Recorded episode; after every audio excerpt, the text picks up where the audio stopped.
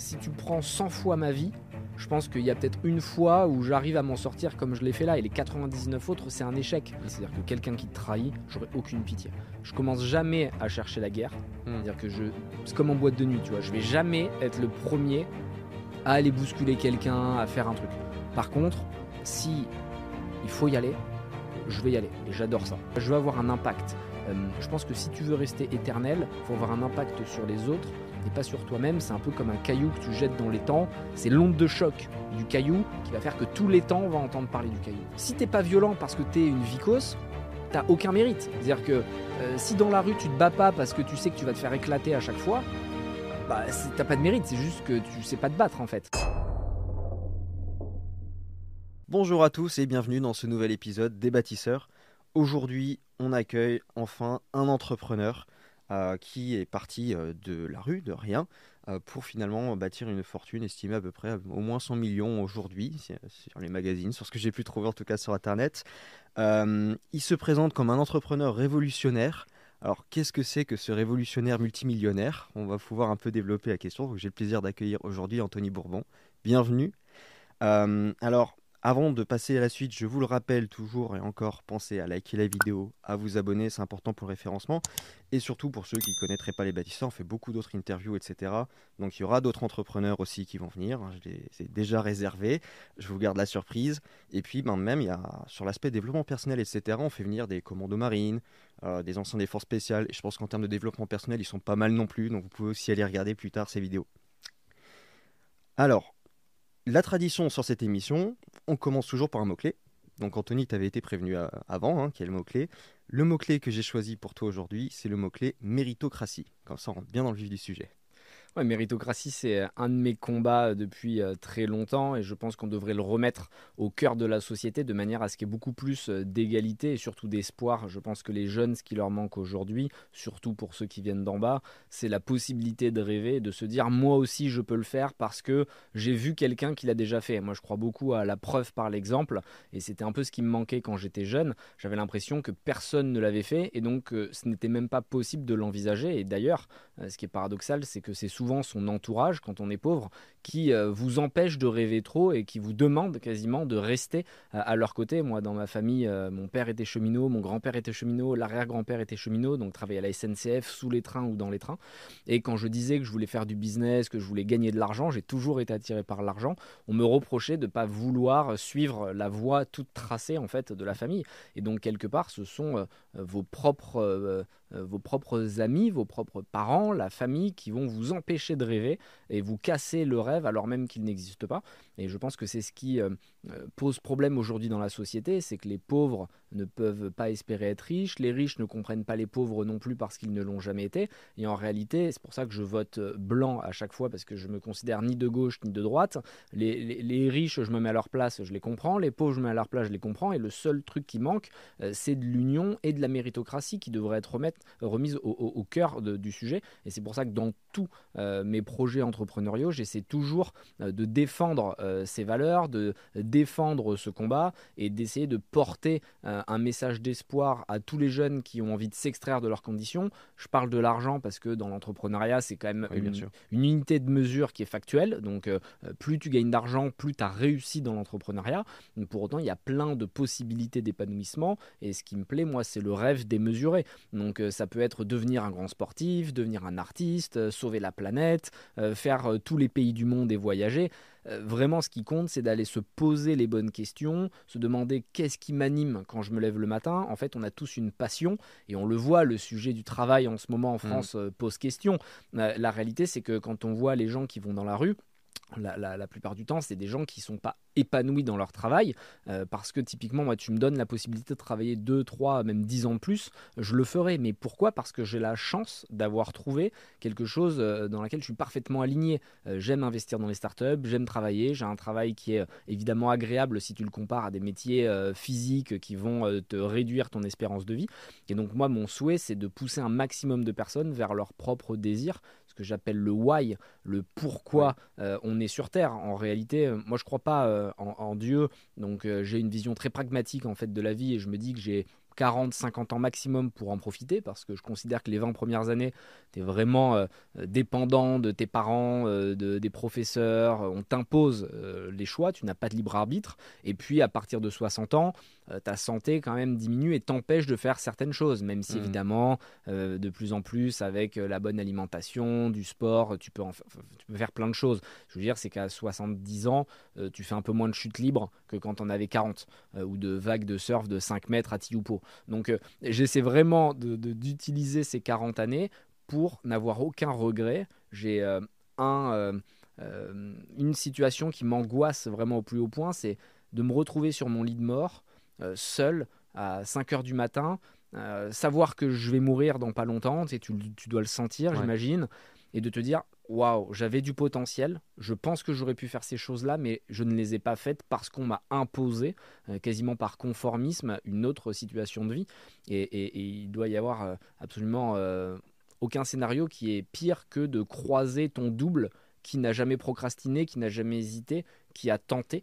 Et, donc du coup, tu vois cette personne qui a fait plein de choses, qui est sûrement très différente de ce que tu es, et cette meilleure version au final, tu aurais pu l'atteindre. Et c'est ça qui est triste. Et du coup, j'essaie vraiment euh, de toujours mettre un maximum d'énergie de manière à ne pas avoir de regrets, à inspirer aussi à mon petit niveau les jeunes euh, via les réseaux sociaux, via la télé, via des bouquins, via des conférences, via des séminaires, de manière à dire ça va être plus dur pour toi qui est pauvre, faut pas se voiler la face. Euh, parce que quand tu es pauvre, tu n'as pas de contact, euh, tu peux pas euh, avoir ce qu'on appelle du love money dans les startups, donc c'est les proches qui te donnent 500 000 balles pour que tu lances ton concept avant même d'aller lever des fonds, et donc ça va être beaucoup plus compliqué, mais malgré tout, ça reste possible. Parce mmh que si tu enlèves cette part d'espoir aux jeunes, il y aura une révolution dans le pays et, j'y crois très fortement. Et si je peux y participer, je le ferai. Et c'est pour ça que je veux accumuler un maximum d'argent, non pas pour euh, m'acheter plein de voitures, plein de montres, plein de maisons, parce que j'ai toujours eu l'habitude de vivre très simplement et aujourd'hui, je me considère plutôt comme un ancien pauvre qu'un nouveau riche, euh, mais plutôt pour donner du sens à notre vie. Et je pense que le système global va évoluer, la politique va évoluer, et que ce système très vertical, que ce soit en politique ou même en business, va être horizontalisé, comme c'est le cas euh, dans le Web 3, dans la blockchain, euh, et que cette décentralisation va répartir du pouvoir entre plus de mains, entre plus d'individus, plutôt qu'avec quelques têtes pensantes qui évidemment sont dans la pure reproduction sociale, viennent des mêmes écoles, viennent des mêmes milieux, euh, n'ont jamais travaillé dans le privé. Mais encore une fois, euh, moi je ne suis pas là pour faire de la politique parce que ce n'est pas quelque chose qui m'intéresse pour le moment. On en reparlera quand il y aura la révolution. Mais pour revenir à ta question, parce que j'ai divagué, méritocratie c'est le plus important pour moi. Euh, attention, je ne suis pas là pour opposer les riches et les pauvres. C'est-à-dire que mon combat au contraire c'est de rassembler. Je pense qu'il ne faut pas ostraciser, il ne faut pas stigmatiser. Il faut au contraire que tout le monde puisse s'épanouir. Il y a des riches héritiers qui font des choses formidables, qui créent de l'emploi, qui créent de la valeur, euh, qui euh, tirent la France vers le haut, et il faut les, les aider. par contre, c'est sûr qu'il y a aussi des héritiers qui ne font rien, et j'en ai beaucoup autour de moi, si ce n'est dépenser l'argent de leurs parents en boîte de nuit, en mettant 5000 euros chaque samedi soir dans des tables pour impressionner les gens autour d'eux, et qui vivent sur la rente immobilière la plupart du temps. En fait, tu combats pas le riche, mais le rentier plutôt. Voilà, je combats, je combats la rente, et, et, et même le système, tu vois, d'impôts me semble complètement euh, foireux. Euh, moi, je préfère ne pas imposer un riche qui crée énormément de valeur, qui crée des emplois, et à la rigueur le taxer de manière un peu sévère quand il, quand il décède, parce que dans tous les cas, s'il a réussi, moi, bon, euh, ça me choquerait pas que mes enfants, ils aient pas 100% de mon patrimoine, tout simplement parce qu'en fait, comme j'ai réussi, même s'ils ont donc 10% ou 20%, ils auront largement de quoi faire, et s'ils n'y arrivent pas, c'est que c'est des chèvres et ils méritaient pas, tu vois, de, de, rien glander et d'utiliser mmh. mon argent. En fait, je me suis pas buté au travail pour que euh, à y mettre des bouteilles de champagne euh, au Rasputin, quoi. Tu vois, si je fais simple, on embrasse le Rasputin euh, au passage, qu'on aime beaucoup. Mais, mais ouais, donc voilà, c'est pas un combat contre le riche. Au contraire, moi, je pousse les gens à devenir riches parce que j'ai été pauvre et j'ai été riche. Et je peux garantir une chose aujourd'hui, c'est que c'est beaucoup plus sympa d'être riche. Donc, si tu deviens un cliché, un pauvre gars qui s'achète que des Ferrari, des qui devient prétentieux, c'est pas l'argent qui va te faire euh, trouver l'épanouissement. Mais si tu restes la même personne et que tu as le même mental en étant pauvre ou en étant riche, euh, quand tu es riche, tu peux faire kiffer tes proches, tu peux voyager, découvrir de nouvelles cultures, euh, tu peux acheter tout ce que tu veux, des fruits, des légumes de qualité. Ça te change ton quotidien de manière évidente. Donc pour moi, l'argent achète quasiment tout. Il y a des gens qui vont s'offusquer, dire ah, n'importe quoi, l'amour Évidemment que l'argent achète l'amour, ou en tout cas contribue à ce que tu puisses rencontrer des gens. si tu vis dans un 25 mètres carrés que tu ne sors pas de chez toi et que tu es en, arrière-banlieue de troisième couronne, tu vas avoir beaucoup de mal à rencontrer des gens euh, qui euh, vont pouvoir te tirer vers le haut. C'est malheureux, mais c'est mmh. du déterminisme social en fait. Euh, j'ai toujours eu le même visage, mais je rencontre beaucoup plus de filles, par exemple, aujourd'hui, qu'il y a 25 ans. Parce que quand tu as de l'argent, tu es invité à des bonnes soirées. Quand tu vas en vacances, tu es aussi avec des gens qui ont les mêmes moyens que toi parce qu'ils peuvent suivre. Et donc, quelque part, tu crées une émulation autour de toi et que tu vas rencontrer plus de monde, que ce soit euh, fille ou mec d'ailleurs, peu importe. Mais tu rencontres des gens. Et l'amour naît de rencontres. Donc, évidemment, quelque part, euh, après, il faut que tu aies un fit avec la personne. Mais, mais mathématiquement, si tu rencontres 100 personnes versus 10, tu as plus de chances de rencontrer l'amour avec 100 personnes. Tu vois, c'est factuel. Idem pour le temps. Tu dis, l'argent n'achète pas le temps. Nan, euh, attention, il faut euh, euh, travailler. Euh, il ne faut pas travailler pour vivre, mais non, il ne faut pas vivre pour travailler, mais travailler pour vivre. Hein.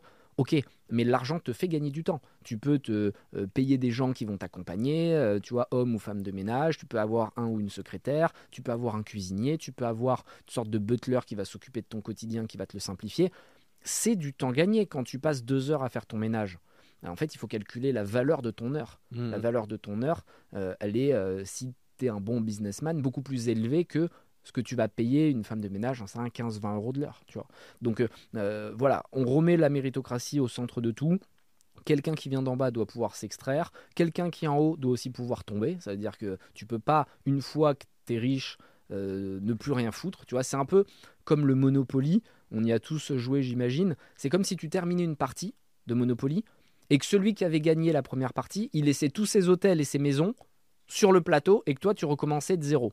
En fait, tu ne peux pas gagner et tu ne peux plus le battre. Et donc, en fait, en une génération, quelqu'un peut avoir euh, réussi à, mettre de côté 10, euh, 15 générations.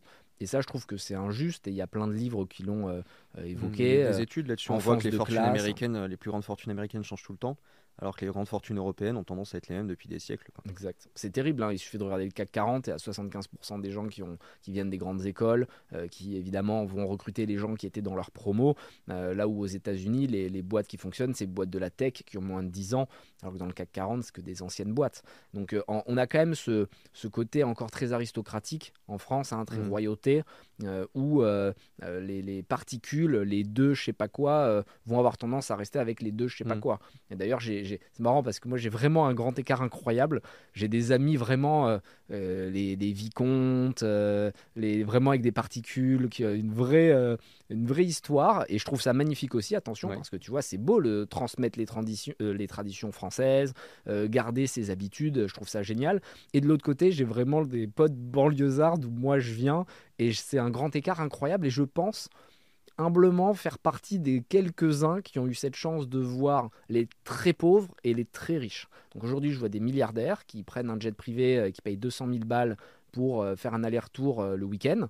Et, de l'autre côté, j'ai connu les gens comme moi qui se rationnaient quand ils avaient 15-16 ans pour pouvoir bouffer à la fin du mois. Mmh. Et donc en fait, ce qui est fou, c'est que ces deux mondes n'ont même pas conscience que l'autre existe. Ça, c'est quand même formidable. C'est-à-dire que c'est le problème aujourd'hui politique, dire que ceux qui sont dans la rue ne peuvent pas comprendre les riches et ceux qui sont euh, très riches ne peuvent pas comprendre pourquoi les gens ne veulent pas travailler deux ans de plus. Mais en réalité, si le riche disait c'est vrai que tu te butes le dos à l'usine deux ans de plus à 60 ans, c'est vraiment douloureux de les faire. Et, le pauvre peut, peut même pas imaginer qu'en fait, si tu avais la chance d'avoir un bon travail, ça aiderait aussi la France et que tu peux pas vivre. Donc c'est fou en fait, il y a toujours, tu vois, il n'y a pas de bonne ou mauvaise solution, c'est jamais blanc-noir. Et du coup, j'ai un peu ce combat perpétuel entre en même temps, je, représente les pauvres, mais maintenant je représente aussi un peu les, en tout cas, les anciens pauvres ou les nouveaux riches qui ont réussi à s'extraire. Et donc c'est toujours un combat d'idées. Et t'en penses quoi de la... Parce que tu parles beaucoup des plus pauvres et des plus riches, et c'est au milieu. La classe moyenne, tu t'exprimes pas beaucoup. C'est dur aussi, euh. la classe moyenne, c'est compliqué parce que euh, au final, c'est ceux qui sont assez riches pour payer des impôts. Enfin, ils ont assez d'argent pour payer des impôts, ils se font ils se font défoncer quand tu compares à ce que payent les riches. Euh, et au final, c'est vrai qu'on pense pas souvent euh, à eux. Et c'est des gens qui travaillent, c'est des gens qui n'ont pas droit euh, aux aides parce qu'ils gagnent trop d'argent. Moi, j'étais dans ce cas, c'était assez drôle quand j'ai été mis à la rue quand j'étais jeune. J'avais fait plein de demandes. J'avais demandé le RSA, j'étais trop jeune parce que j'avais pas 25 ans. J'avais demandé une pension alimentaire, je pouvais pas parce que j'étais rattaché au domicile fiscal de mes parents. Donc j'avais dû faire ce qu'on appelle une rupture familiale pour avoir le droit droit d'être aidé par l'État. Mais l'État avait dit non, tes parents gagnent quand même trop d'argent. Parce qu'ils gagnaient plus que le SMIC. Mon père était contrôleur de train, ma mère était vendeuse. Et quand tu gagnais plus de 1400 euros, je sais plus combien, t'avais pas droit aux aides. Et donc en fait, parfois, c'est- fou parce que t'es pas forcément mieux loti que quelqu'un qui travaille pas du tout. Euh, mais vu que t'as pas d'aide, à la fin du mois, t'es à peu près pareil. Et donc il y a des gens qui se disent Attends, je comprends pas, moi je suis en train de bosser, donc j'apporte euh, ma pierre à l'édifice euh, et à la communauté, et quelqu'un qui ne fait strictement rien gagne quasiment autant que moi. Donc je suis pas en train de dire que tous ceux qui ne travaillent pas euh, le font volontairement, mais c'est vrai que être euh, dans la classe moyenne n'est pas toujours facile. Et je vois aujourd'hui moi beaucoup de riches autour de moi qui, quand tu as les bons avocats, les bons comptables, les bons trucs, tu peux réussir quand même à défiscaliser pas mal de choses, alors que la classe moyenne, elle n'a pas un gestionnaire de fortune qui va lui Mhm. dire tu devrais faire ci, tu devrais faire ça, et donc il déclare son truc et il prend plein pot euh, dans la tronche les impôts. quoi. Ouais. Bah, on en revient à la méritocratie, elle est bloquée aussi dans, dans sa condition. Clairement, et la méritocratie, je pense que c'est ce que je voulais dire tout à l'heure, mais j'ai oublié parce que je pars toujours dans tous les sens. Euh, c'est que moi, le système d'imposition devrait être basé sur la méritocratie. C'est-à-dire que je suis vraiment favorable, et encore une fois, je n'y ai pas réfléchi, hein, c'est une idée qui me vient comme ça, mais je suis vraiment favorable à ce qu'il y ait une sorte de barème de points de qu'est-ce que tu apportes à la société. Euh, donc ça peut être, bah, tu travailles, euh, tu vois, tu participes à des associations, tu fais en sorte de pas polluer, j'en sais rien, peu importe. Et ensuite, tu vois, à la fin, si tu as vraiment apporté quelque chose, tu payes moins d'impôts que celui euh, qui est riche et qui ne fait rien, typiquement. Et donc, en Mhm. fait, ça favorise aussi le riche qui crée de l'emploi. Parce qu'imagine, tu hérites de 100 millions. C'est facile quand tu as hérité de 100 millions de te dire je vais juste kiffer, je vais faire le tour du monde, je vois pas pourquoi je bosserai et pourquoi je créerai de l'emploi parce que dans tous les cas je suis refait juste en plaçant à 5% de rendement par an, je sais que j'ai 5 patates qui tombent sans rien faire. Donc déjà pour dépenser 5 millions par an, faut avoir un gros lifestyle. Mais cette personne, je trouve logique qu'elle se fasse défoncer par les impôts. Parce qu'en fait, elle n'apporte rien. Mais si cette même personne qui, euh, hérite de 100 millions, elle crée des boîtes qui fonctionnent, elle investit dans des startups, elle achète de l'IMO et elle met à disposition de nouveaux locataires, etc. bah, elle apporte quelque chose. Et ça me choque pas du tout qu'elle paye beaucoup moins d'impôts, quitte à ce qu'elle soit beaucoup plus taxée, je pense, en fin de vie, ou quand vraiment tu as 60 ans, tu sais que voilà, tu as, profité. Moi, j'ai profité quelque part euh, du pays parce que j'ai été euh, quand même, euh, j'ai reçu une éducation gratuite, j'avais pas les moyens d'aller en école privée.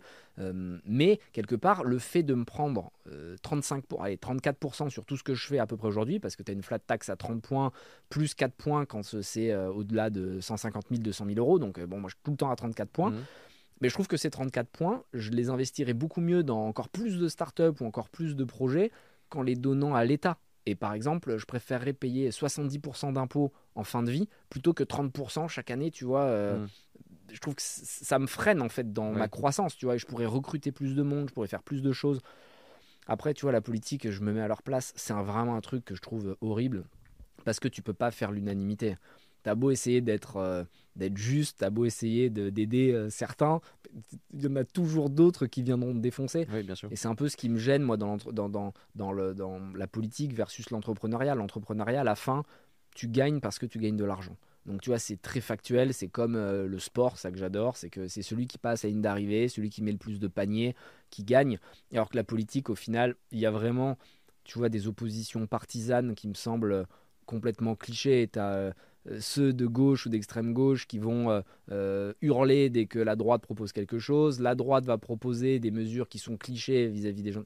Et donc en fait, tout le monde est dans sa posture et c'est c'est marrant, mais sans donner de nom, il se trouve qu'aujourd'hui, je croise des politiques, tu vois, dans les dîners, les trucs, un peu les invitations. Et ce qui est fou, c'est qu'ils sont pas du tout euh, dans la vie réelle ceux qui représentent à la télé. Mhm. Il joue un rôle. Et ils jouent un rôle, c'est du pur théâtre pour la plupart du temps. Et, quand tu leur en parles, parce que moi ça m'intrigue, je dis mais c'est marrant parce que tu, tu ne renvoies pas du tout cette image. Je dis moi la politique c'est pas du tout pour te juger, tu vois, je m'en fous.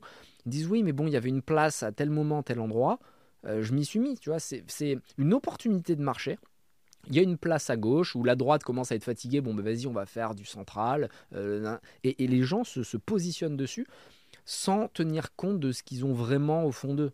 Et je trouve que c'est un peu la même chose qu'un entrepreneur qui fait un, un copycat d'un projet qui a fonctionné aux États-Unis, juste en se disant j'ai de l'argent rapide à gagner. Le problème, c'est que ça fonctionne pas parce que si t'as pas une passion, si t'es pas euh, vraiment dans l'obsession de ce projet-là et que tu le fais pour les mauvaises raisons, un sens ça marchera pas. Et c'est trop dur de gagner de l'argent avec un projet euh, qui te plaît pas, qui te passionne pas, parce qu'en réalité, tu gagnerais plus d'argent au moins les 3-4 premières années si tu travaillais en cabinet de conseil euh, ou si tu faisais autre chose qu'entrepreneur, où tu te payes pas. Quand tu as des investisseurs, ils sont hyper relous avec toi. Donc euh, la politique, c'est pareil. Je pense que les futurs politiciens, là on est sur la fin de cette ère un peu de théâtre, ce seront des gens vrais, qui seront euh, tranchés, entiers, et qui auront une légitimité, une crédibilité pour les messages euh, qu'ils porteront. Et j'espère le, vivre de mon, vivant. mais depuis que je suis tout petit et que j'étais dans les banlieues, que je chantais la haine grossir, tu vois, la haine monter, j'ai toujours dit qu'il y aurait une révolution. La question m'était venue au tout début hein, quand tu avais commencé. Après, je t'ai laissé, t'ai laissé dérouler. Puis après, on, ira un peu plus sur ta vie. Euh, tu parlais du fait de ta condition sociale, donc avec euh, tes parents cheminots, euh, enfin ton père cheminot, grand-père, etc. que il y avait quand tu disais, moi, je veux gagner de l'argent, je veux réussir dans la vie, c'était eux qui te freinaient. alors, on entend beaucoup partout sur le développement personnel dire, faut faut pas écouter les proches, machin, allez-y. Et puis, euh, je, suis plutôt d'accord avec ça. La question que je vais te poser, c'est surtout par rapport à la France en elle-même.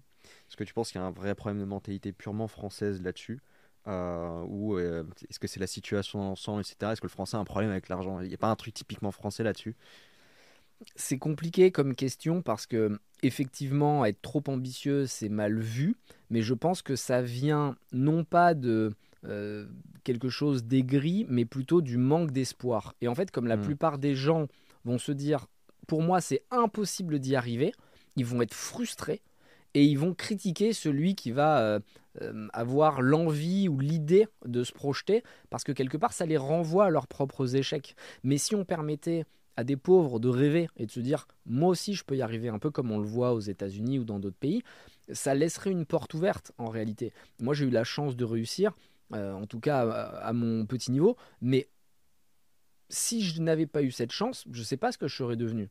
J'aurais peut-être fait des conneries, euh, j'aurais peut-être eu un métier qui me passionnait pas, je serais peut-être devenu alcoolique, j'en sais rien. Tu vois, je suis très mmh. sensible aux addictions. Moi. Euh, c'est pour ça que je fume pas, que je bois pas, je sors pas. J'essaie vraiment d'avoir un rythme de vie ultra carré militaire pour pas tomber dans les excès. Et si j'avais pas réussi, peut-être que je serais devenu une mauvaise version de moi-même. Et donc du coup, cette frustration qui est générée par le manque d'espoir, je pense, pousse les Français à critiquer la réussite parce qu'ils savent qu'ils pourront jamais changer de classe sociale. Il y a un livre euh, qui s'appelle Enfance de classe de Bernard Lahire euh, qui explique qu'il faut 7 euh, ou 8 générations pour pouvoir changer de niveau de vie, c'est-à-dire tu passes de pauvre à moyen ou de moyen à riche. Et donc en une génération, tu sais que tu es quasiment condamné. Et, et et il faut faire attention aussi aux contre-exemples, un peu comme moi, parce que même si j'essaie de motiver les gens en leur disant c'est possible, tu peux y arriver, il ne faut pas penser que ce sera simple et qu'il y aura une grosse euh, probabilité de le faire. C'est-à-dire que si tu prends, euh, si tu prends 100 fois ma vie, je pense qu'il y a peut-être une fois où j'arrive à m'en sortir comme je l'ai fait là, et les 99 autres, c'est un échec. Mmh. Et donc, quelque part, il faut pas envoyer un faux message non plus aux jeunes en se disant bon, vas-y, il suffit de travailler un peu, d'être motivé, ça va le faire. Non, ça va être très dur, il faut que tu sois prêt à sacrifier ta vie. Et quelque part, moi aujourd'hui, euh, je me, je me mets pas du tout dans un mode de repos. Je veux faire un sacrifice total euh, parce que c'est là que je trouve mon plaisir et je veux ma revanche générationnelle. C'est-à-dire que revanche, c'est presque trop faible. Je parlerai de vengeance a priori. Euh, c'est quelque chose que je veux, je veux renvoyer un message très fort à tous ceux qui n'ont pas cru en moi. Quelque part, ma réussite n'a aucun intérêt. Ce qui compterait, ce serait euh, une réussite générationnelle. Et quand je vois autour de moi les, les, les, personnes avec lesquelles euh, je travaille aujourd'hui, je les trouve pas du tout plus brillantes que les, les banlieusards avec lesquels je traînais avant. Simplement que ces banlieusards, ils n'ont pas reçu l'éducation, ils n'ont pas eu les bons codes, ils sont incapables de faire les caméléons mais quelque part, ils étaient parfois même plus intelligents que les gens que je côtoie aujourd'hui. Et c'est ces jeunes-là que j'aimerais aller chercher, euh, sans, tu vois, tomber dans le truc euh, euh, communiste où on, va on va prendre l'argent des riches pour les donner aux pauvres. Non, mais juste leur donner des chances, une certaine égalité, tu vois, que ce soit dans les écoles, que ce soit dans leur poursuite et la manière dont ils vont trouver un stage. Typiquement, tu vois, je sais pas, mais un truc comme ça qui me vient, c'est que tout le monde puisse avoir les mêmes écoles et la même qualité d'école. Moi, j'étais dans des euh, collèges et lycées, enfin, tout était gratuit. Truc de banlieue, le prof, euh, il venait une fois sur trois, quoi, tu vois, si euh, je grossis un peu le trait. Et, en fait, à mon âge, quand, enfin, quand j'ai eu 18 ans, je pense que j'avais déjà 3-4 ans de retard par rapport aux jeunes qui avaient eu des professeurs particuliers, qui avaient fait Louis le Grand ou je sais pas quel truc à Paris. Alors euh, on va peut-être me dire Louis le Grand, c'est gratuit. Oui, mais c'est gratuit si tu vis dans le 16e arrondissement. Tu vois, euh, si tu habites dans le 9-3, tu vas pas aller à Louis le Grand a priori mm. ou à Henri IV ou je sais pas quoi.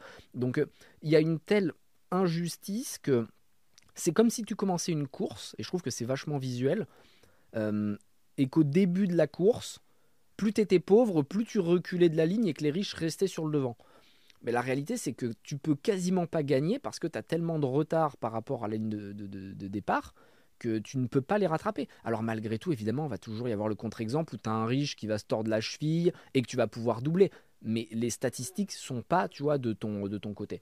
Et donc ça, c'est vrai que c'est perturbant et ça me dérangerait pas du tout, euh, typiquement, de payer moi l'école euh, publique, mais qui serait une sorte de public privé, de payer parce que j'ai les moyens, et qu'un autre euh, enfant dont les parents sont euh, plus défavorisés ben, ne paye pas. Tu vois, ça me dérangerait pas de payer pour eux à partir du moment où tout le monde a les mêmes cartes en main. Et ça te permettrait, tu vois, si tu mettais cette égalité des chances au début, d'être encore plus dur si eux n'y arrivent pas. Parce que là, il n'y a plus d'excuses en fait. tu vois, si après, es responsable. voilà, tu es responsable. Moi, ce que je veux, c'est amener un maximum de responsabilité et faire en sorte de dire tu avais la possibilité de t'en sortir. Je trouve pas que justement aussi le, les, termes utilisés par le milieu startup sont pas aussi un frein euh, à ça parce que il y a la possibilité de se renseigner sur internet maintenant, mais euh, quand on n'y connaît rien et qu'on se met à écouter un startupper parler, il euh, faut un dictionnaire. C'est vrai que c'est une limite et on me fait souvent le reproche quand je suis à qui veut être mon associé parce qu'on a des réflexes euh, et, c'est vrai que que ce soit dans le milieu du sport, de l'entrepreneuriat, tous les domaines un peu pointus, tu as des termes qui sont en anglais euh, parce que euh, c'est vrai que les Anglais ou les Américains sont en avance sur nous. Donc je comprends qu'il faut essayer de démocratiser et donc de simplifier au maximum.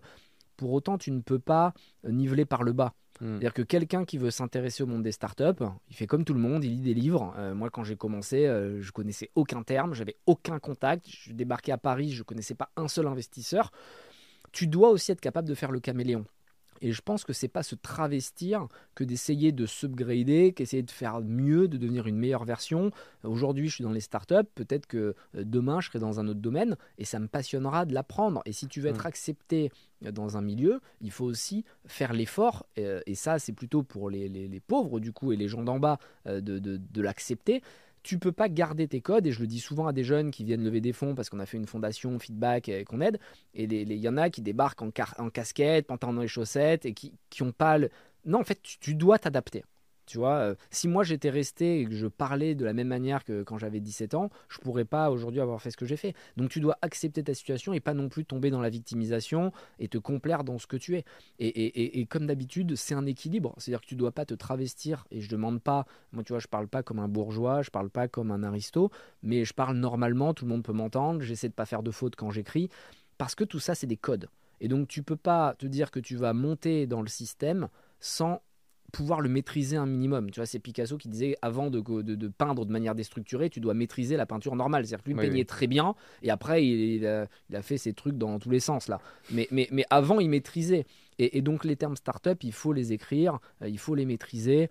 C'est pas non plus un truc de fou quoi. C'est-à-dire que tu vois, ouais, alors startup, early stage, euh, fundraising, bon ça va. Enfin tu vois, l'anglais c'est malheureux. Et moi, je, parlais très mal anglais quand j'étais jeune parce que bah, j'étais euh, dans des collèges où je crois qu'il n'y avait même pas de prof d'anglais.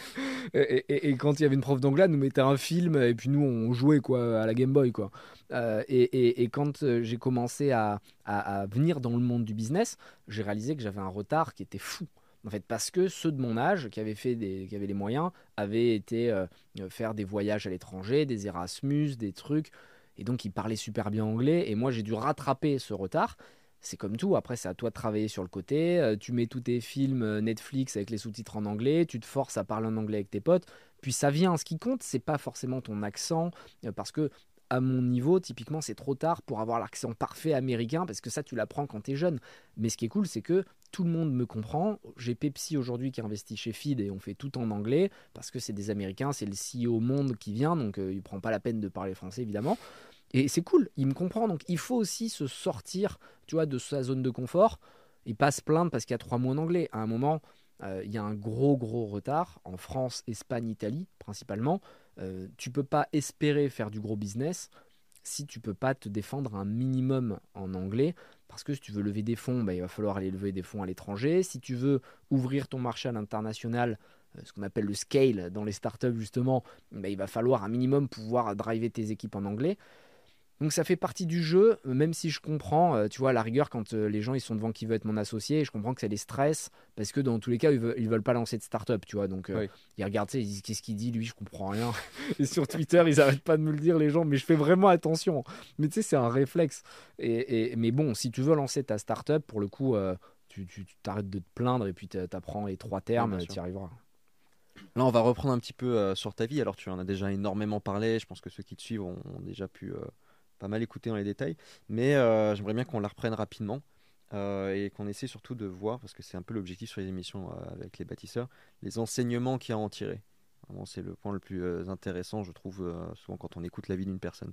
Donc, donc tu l'as dit tout à l'heure, donc le milieu dont, dont, tu es issu, que tu avais un père violent, alcoolique, mmh. je crois. tu t'es retrouvé à la rue c'est quoi la chose qui a fait que tu as réussi de te sortir de la rue mmh. Tout seul comme un grand, comment tu as fait? Mmh. J'avais une famille euh, compliquée. Mon père n'était pas alcoolique, mais il était violent, tu vois, donc euh, je sais pas si c'est pire ou, pas. Mais bon, disons qu'il avait, euh, je pense, et je l'ai compris après, euh, une sensibilité un peu forte. Et tu vois il était un peu zèbre pour ceux qui aiment bien les trucs de psychologie euh, les, c'est les euh, ultra sensibles donc la moindre chose pouvait lui faire péter un câble tu vois. Si le livre n'était pas aligné sur la table ça lui faisait taper une phase. Donc Hmm. C'est pas du tout pour l'excuser parce que moi je suis pas dans l'excuse et le pardon. Moi j'aime pas le pardon. Il y en a beaucoup. Alors je sais qu'il y a des gens qui vont m'écrire à chaque fois, ils me disent Anthony, le pardon c'est la clé. Si tu pardonnes, tu te pardonnes à toi-même.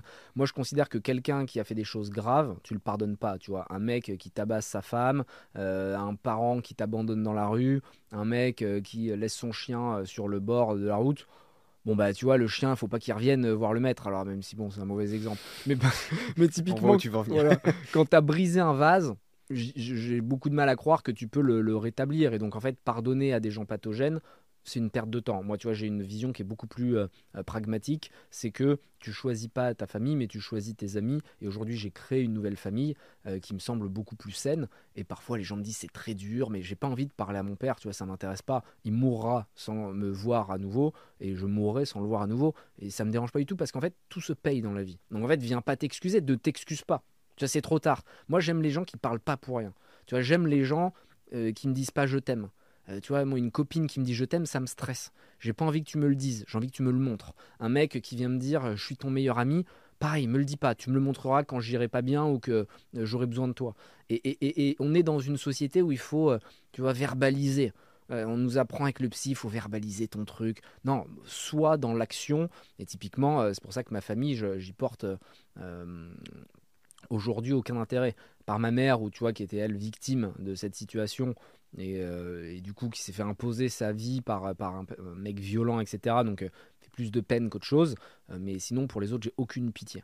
Et d'ailleurs, dans le business, c'est pareil. C'est-à-dire que quelqu'un qui te trahit, j'aurais aucune pitié. Je commence jamais à chercher la guerre. Hmm. C'est-à-dire que je, c'est comme en boîte de nuit, tu vois. Je vais jamais être le premier à aller bousculer quelqu'un, à faire un truc. Par contre, si il faut y aller, je vais y aller. Et j'adore ça. C'est-à-dire que j'adore la guerre, j'adore la compétition, j'adore qu'on vienne me provoquer parce qu'en fait, je pense que ça te donne une énergie folle et c'est ce qui m'a permis de sortir de la rue pour revenir à ta question. Je me suis raccroché, t'as vu euh, euh, Mais je vois que tu retournes à chaque fois. Ouais, je reviens toujours. et, en fait, quand j'étais jeune et donc je me retrouve à la rue, euh, sur le coup, t'es un peu désabusé, t'y crois pas trop. Tu vois, c'est comme le deuil. T'as d'abord le truc où t'es dans le déni, tu te dis quelqu'un va m'appeler. Hmm. Et puis tu regardes ton téléphone, ça sonne pas et tout, tu vois. Et alors là, c'est marrant parce que les grands-parents, les oncles, personne, tu vois, personne ne veut se mêler des histoires parce que tu sais que le père est violent. J'ai une anecdote incroyable, c'est quand je me suis fait mettre à la rue, j'ai été dormir chez un ami, mais un ami d'enfance. Ses parents me connaissent depuis que j'ai 3 ans, quoi. Et euh, le père était venu me voir, il me dit Bon, tu peux dormir euh, un soir chez nous, mais par contre, demain, il faut que tu t'en ailles. Moi, je veux pas de problème avec ton père.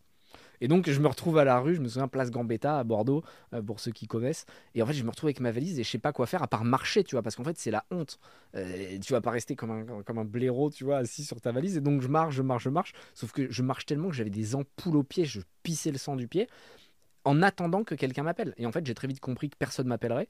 Et c'était une leçon incroyable qui me sert aujourd'hui et que je donne à tous ceux euh, qui me parlent quand j'investis. Je n'attends pas que les autres viennent te sauver parce que personne ne viendra la, vie est très dure et, les gens ne te respectent et ne n'apprécient ton intelligence que quand tu as réussi.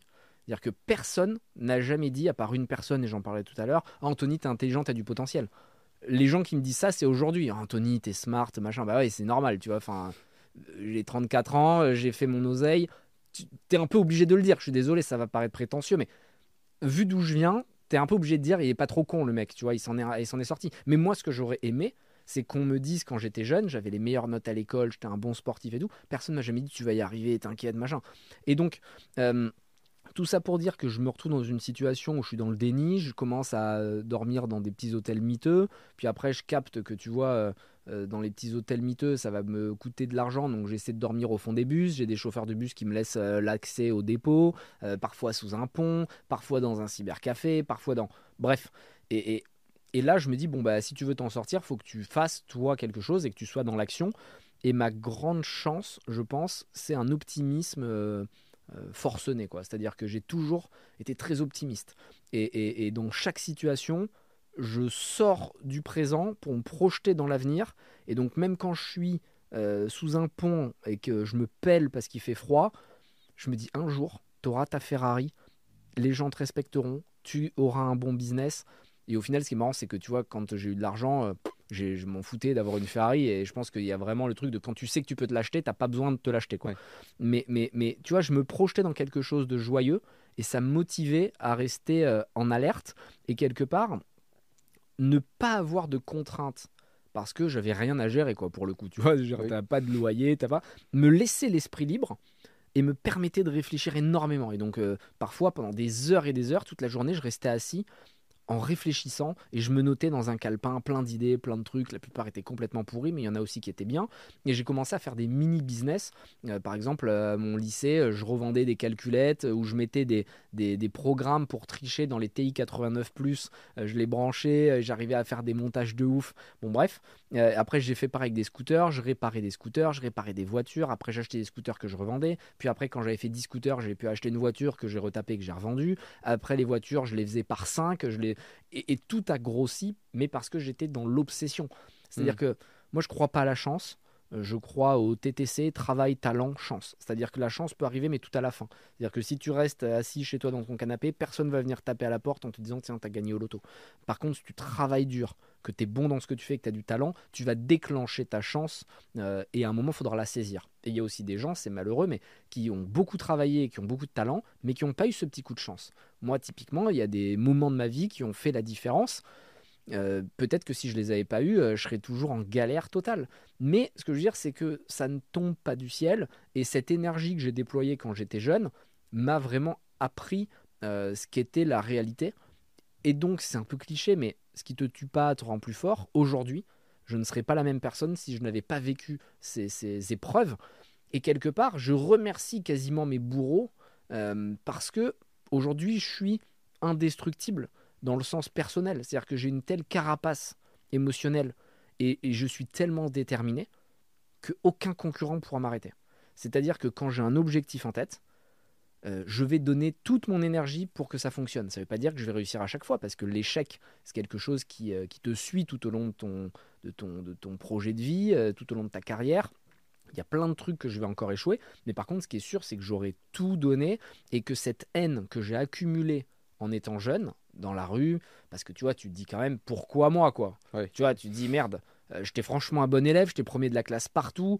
Euh, et d'ailleurs, euh, la période où tu as été à la rue, tu étais encore inscrit à l'école à ce moment-là? Ouais, j'étais au lycée. Hein. Et il a pas eu. J'étais au lycée, non, mais je faisais des par correspondance, en gros, tu vois, je faisais mes trucs par correspondance, mais tout le monde s'en fout, personne ne veut de problème. Et moi, le premier aujourd'hui, quand je croise un SDF, tu vois, je l'aide pas alors que concrètement ça devrait me parler puisque même si je me le euh, je me l'avouais pas à l'époque j'étais un SDF en fait. SDF c'est quelqu'un qui dort pas au même endroit euh, tout le temps quoi. Mm. et, c'est ce que j'étais. Et, mais aujourd'hui je le fais pas parce qu'en fait tu es concentré sur ta vie et j'en veux pas aux autres. C'est pour ça que moi j'ai pas de j'ai pas de rancœur si tu veux. J'ai de la haine positive mais j'ai pas de rancœur. C'est à dire que j'ai stocké à l'intérieur de moi assez de haine pour avoir de l'énergie tout au long de ma vie et ne jamais être abattu. Et c'est pour ça qu'aujourd'hui, quand j'ai une négociation qui est un peu houleuse, que ce soit avec un VC, que ce soit avec un concurrent, que ce soit peu importe, ou même une bagarre qui va... En fait, c'est tellement rien à côté de ce que moi j'ai déjà vécu, que la personne en face va voir que je serai déterminé à aller jusqu'au bout. Et en fait, tu peux pas négocier avec un fou, tu vois. Parce que il s'en fout le fou justement, il n'a pas de limite. Et, et, donc quelque part, c'est encore une fois cette, cette énergie qui me consumait au début, et je pense que c'est très important de la maîtriser, qui me permet aujourd'hui de toujours vouloir plus. J'ai plein de potes qui ont euh, à peu près le même niveau, on va dire, et qui euh, font du ski toute l'année, qui font du kitesurf, qui font du saut en parachute, parce qu'ils n'ont plus envie de se buter au travail. Et je les comprends. Et ils ont sûrement raison même. Parce qu'au final, la vie, tu vois, avoir 1 milliard, 20 milliards, 100 milliards, concrètement, ça change pas grand-chose. À partir du moment où tu as 100 millions, on a calculé ça avec plein de potes, à partir du moment où tu as 100 bars, tu peux faire à peu près ce que tu veux. Alors après, si tu as 100 milliards, tu peux avoir plus de maisons, plus de jets, plus de trucs. Mais ce que je veux dire, c'est qu'à 100 millions, tu vis très très bien. Tu vois, tu n'as pas, de, pas de problème. Y a, tu peux rien s'interdire. Mais euh, concrètement, peut-être que ce serait plus intelligent de se dire je vais surfer toute l'année, je vais kiffer, plutôt que d'essayer d'avoir plus que 100 millions. Peu importe, moi je veux plus. peut-être que ça n'a pas de sens pour toi d'ailleurs. Ouais, et moi ce que je veux, c'est vraiment euh, marquer l'histoire, mais quand je dis ça, c'est pas l'histoire au sens euh, large, c'est mon histoire. Tu vois, je veux avoir un impact. Je pense que si tu veux rester éternel, faut avoir un impact sur les autres et pas sur toi-même. C'est un peu comme un caillou que tu jettes dans les temps. C'est l'onde de choc du caillou qui va faire que tous les temps on va entendre parler du caillou tu vois c'est un peu euh, le nom d'Achille qui restera dans l'immortalité ouais euh. c'est ça c'est tu dois faire de belles choses et, de belles choses attention c'est pas forcément être très riche mais non c'est faire quelque chose qui a de l'intérêt hmm. euh, tu vois pour les pour les autres et, typiquement cette cette haine que j'ai accumulée j'essaie maintenant de la maîtriser de manière à pouvoir la transmettre parce que je suis intimement persuadé que un regard bienveillant peut changer ton destin et j'essaie de renvoyer ce regard bienveillant à plein de jeunes que je vois. Malheureusement, je ne peux pas répondre à tout le monde sur les réseaux, on ne peut pas aider. C'est triste, tu vois, parce que franchement, je sais pas, sur les réseaux, peut-être 300 messages par jour, 400 messages par jour. Et donc on essaie de répondre à tout le monde avec mon équipe, mais tu peux pas passer du temps. Il y en a qui disent, mais 5 minutes, ça changerait quoi à ta vie? En fait, si tu fais 5 minutes fois 100, bien sûr tu, tu peux pas, quoi, tu vois. Et donc, c'est ça qui est dur, c'est que tu dois réussir à scaler, à automatiser quasiment l'impact que tu vas avoir. Et ça passe par les podcasts comme tu fais, ça passe par des émissions de télé, ça passe par des bouquins, ça passe par du contenu pour essayer de toucher le plus large possible. Et, j'en viens à, cette énergie qui était mal maîtrisée parce que euh, je pense qu'il y a plein de jeunes qui la ressentent comme moi. Euh, c'est qu'à force d'être baigné dans la haine, c'est la haine qui prend possession de toi. Tu vois et, et en réalité, quand j'avais 19-20 ans, à chaque fois qu'il m'arrivait quelque chose, je tombais un peu dans la victimisation et je disais je pourrais jamais y arriver, euh, la société est contre moi, le monde est contre moi, c'est tous des, enfoirés quoi. Et tu vois, je pétais un câble contre tout le monde. Mais en, réalité, j'ai rencontré une fille qui s'appelle euh, Mélanie et qui est toujours mon bras droit chez FID et qui est vraiment la personne qui gère tout. D'ailleurs, tu as dû parler avec elle. Bah, voilà, c'est vraiment la personne qui gère tout mon quotidien. Euh, c'est vraiment quelqu'un d'incroyable. C'est elle que j'ai rencontrée quand j'avais 20 ans. Et elle m'a dit Moi, je pense que tu vas y arriver et que tu vas faire de grandes choses parce que tu es intelligent. Et en fait, c'était la première fois, tu vois, que quelqu'un me donnait de l'amour euh, alors que j'avais pas son sang, venait pas de la même famille, mais immédiatement, elle a senti un truc. Et c'est fou parce qu'elle a, elle a, quand je lui ai expliqué ma situation, j'avais rien, j'étais vraiment à sec, tu vois, j'étais vraiment au plus mal. Et elle a retiré 4000 ou 5000 euros, je me souviens plus, de son compte en banque. C'est tout l'argent qu'elle avait économisé depuis qu'elle avait 16 ans, parce qu'elle travaillait en tant que vendeuse quand elle avait 16 ans, elle venait d'une famille pauvre, turque, etc. Elle m'a donné l'argent, m'a dit, je sais que tu en feras bon usage. Et c'est avec cet argent que j'arrive à recréer et à créer en fait ce que j'ai aujourd'hui. Et, ce qui est cool, c'est que tu vois, on partage tout. C'est-à-dire que quand je gagne quelque chose, elle en prend une part. Quand j'achète un immeuble, elle en prend une part. Quand je, quand j'investis dans une boîte, elle en prend une part. Et aujourd'hui, tu vois, elle est millionnaire alors que elle venait de la banlieue de Bordeaux comme moi. Elle a fait un bon investissement. Ouais, c'est un bon investissement, mais c'est un truc complètement improbable. C'est-à-dire que encore une fois, tu lui refais faire mille fois, elle le fait une fois. Tu vois, c'est pas logique. Il y a aucun rationnel. Elle me fait même pas signer un papier. C'est-à-dire que le lendemain, je peux me casser avec, ne jamais lui rembourser. Mais tu vois, il y a ce, lien qui s'est créé et donc cette énergie, j'étais obligé de la transformer en, positif. Et donc maintenant, je sais pas comment l'expliquer, mais c'est comme si je pouvais l'activer sur demande. Tu vois, Naruto avec le renard à neuf queues là. Hmm. Bah, quand le renard euh, il prend possession de Naruto, il est incontrôlé, mais à la fin il arrive à contrôler le renard et c'est lui qui peut l'activer quand il a besoin pendant un combat. Moi c'est pareil, tu vois, je peux lâcher le renard à neuf queues au bon moment. Tu vois, quand j'ai besoin d'énergie pour une grosse négociation, ou quand il y a un moment clé euh, sur un tournage à la télé, un truc, bam, je vais lâcher le truc. Et c'est comme si j'avais une décharge d'adrénaline qui me faisait passer en Super Saiyan, tu vois, pour passer sur Dragon Ball Z maintenant. c'est vraiment comme j'upgrade le truc. Et après, immédiatement, je le redescends et ça me fatigue, tu vois. Je sens que mon deuxième personnage a, pris un peu le contrôle et vous, quand c'est vraiment bizarre la sensation. C'est euh, alors ça m'a fait penser à, un personnage quand tu m'as parlé de la folie dans la négociation. M'a fait penser à Trump. Alors en dehors de l'aspect euh, politique, mais l'aspect purement business. Mm. Même en politique, on l'a vu sur la façon dont il gérait les, la géopolitique, etc. Ce côté folie où on le voyait, les commentaires de tout le monde, personne ne savait à quoi s'attendre avec lui. quoi. Et c'est vrai que ça a un impact. Euh, super important, à minima, de paraître fou. Est-ce qu'il était vraiment fou? Je sais pas. Est-ce que moi je suis vraiment fou? Je sais pas. Mais en tout cas, le monde extérieur doit le croire. Et c'est ce qui te permet de ne pas aller au clash.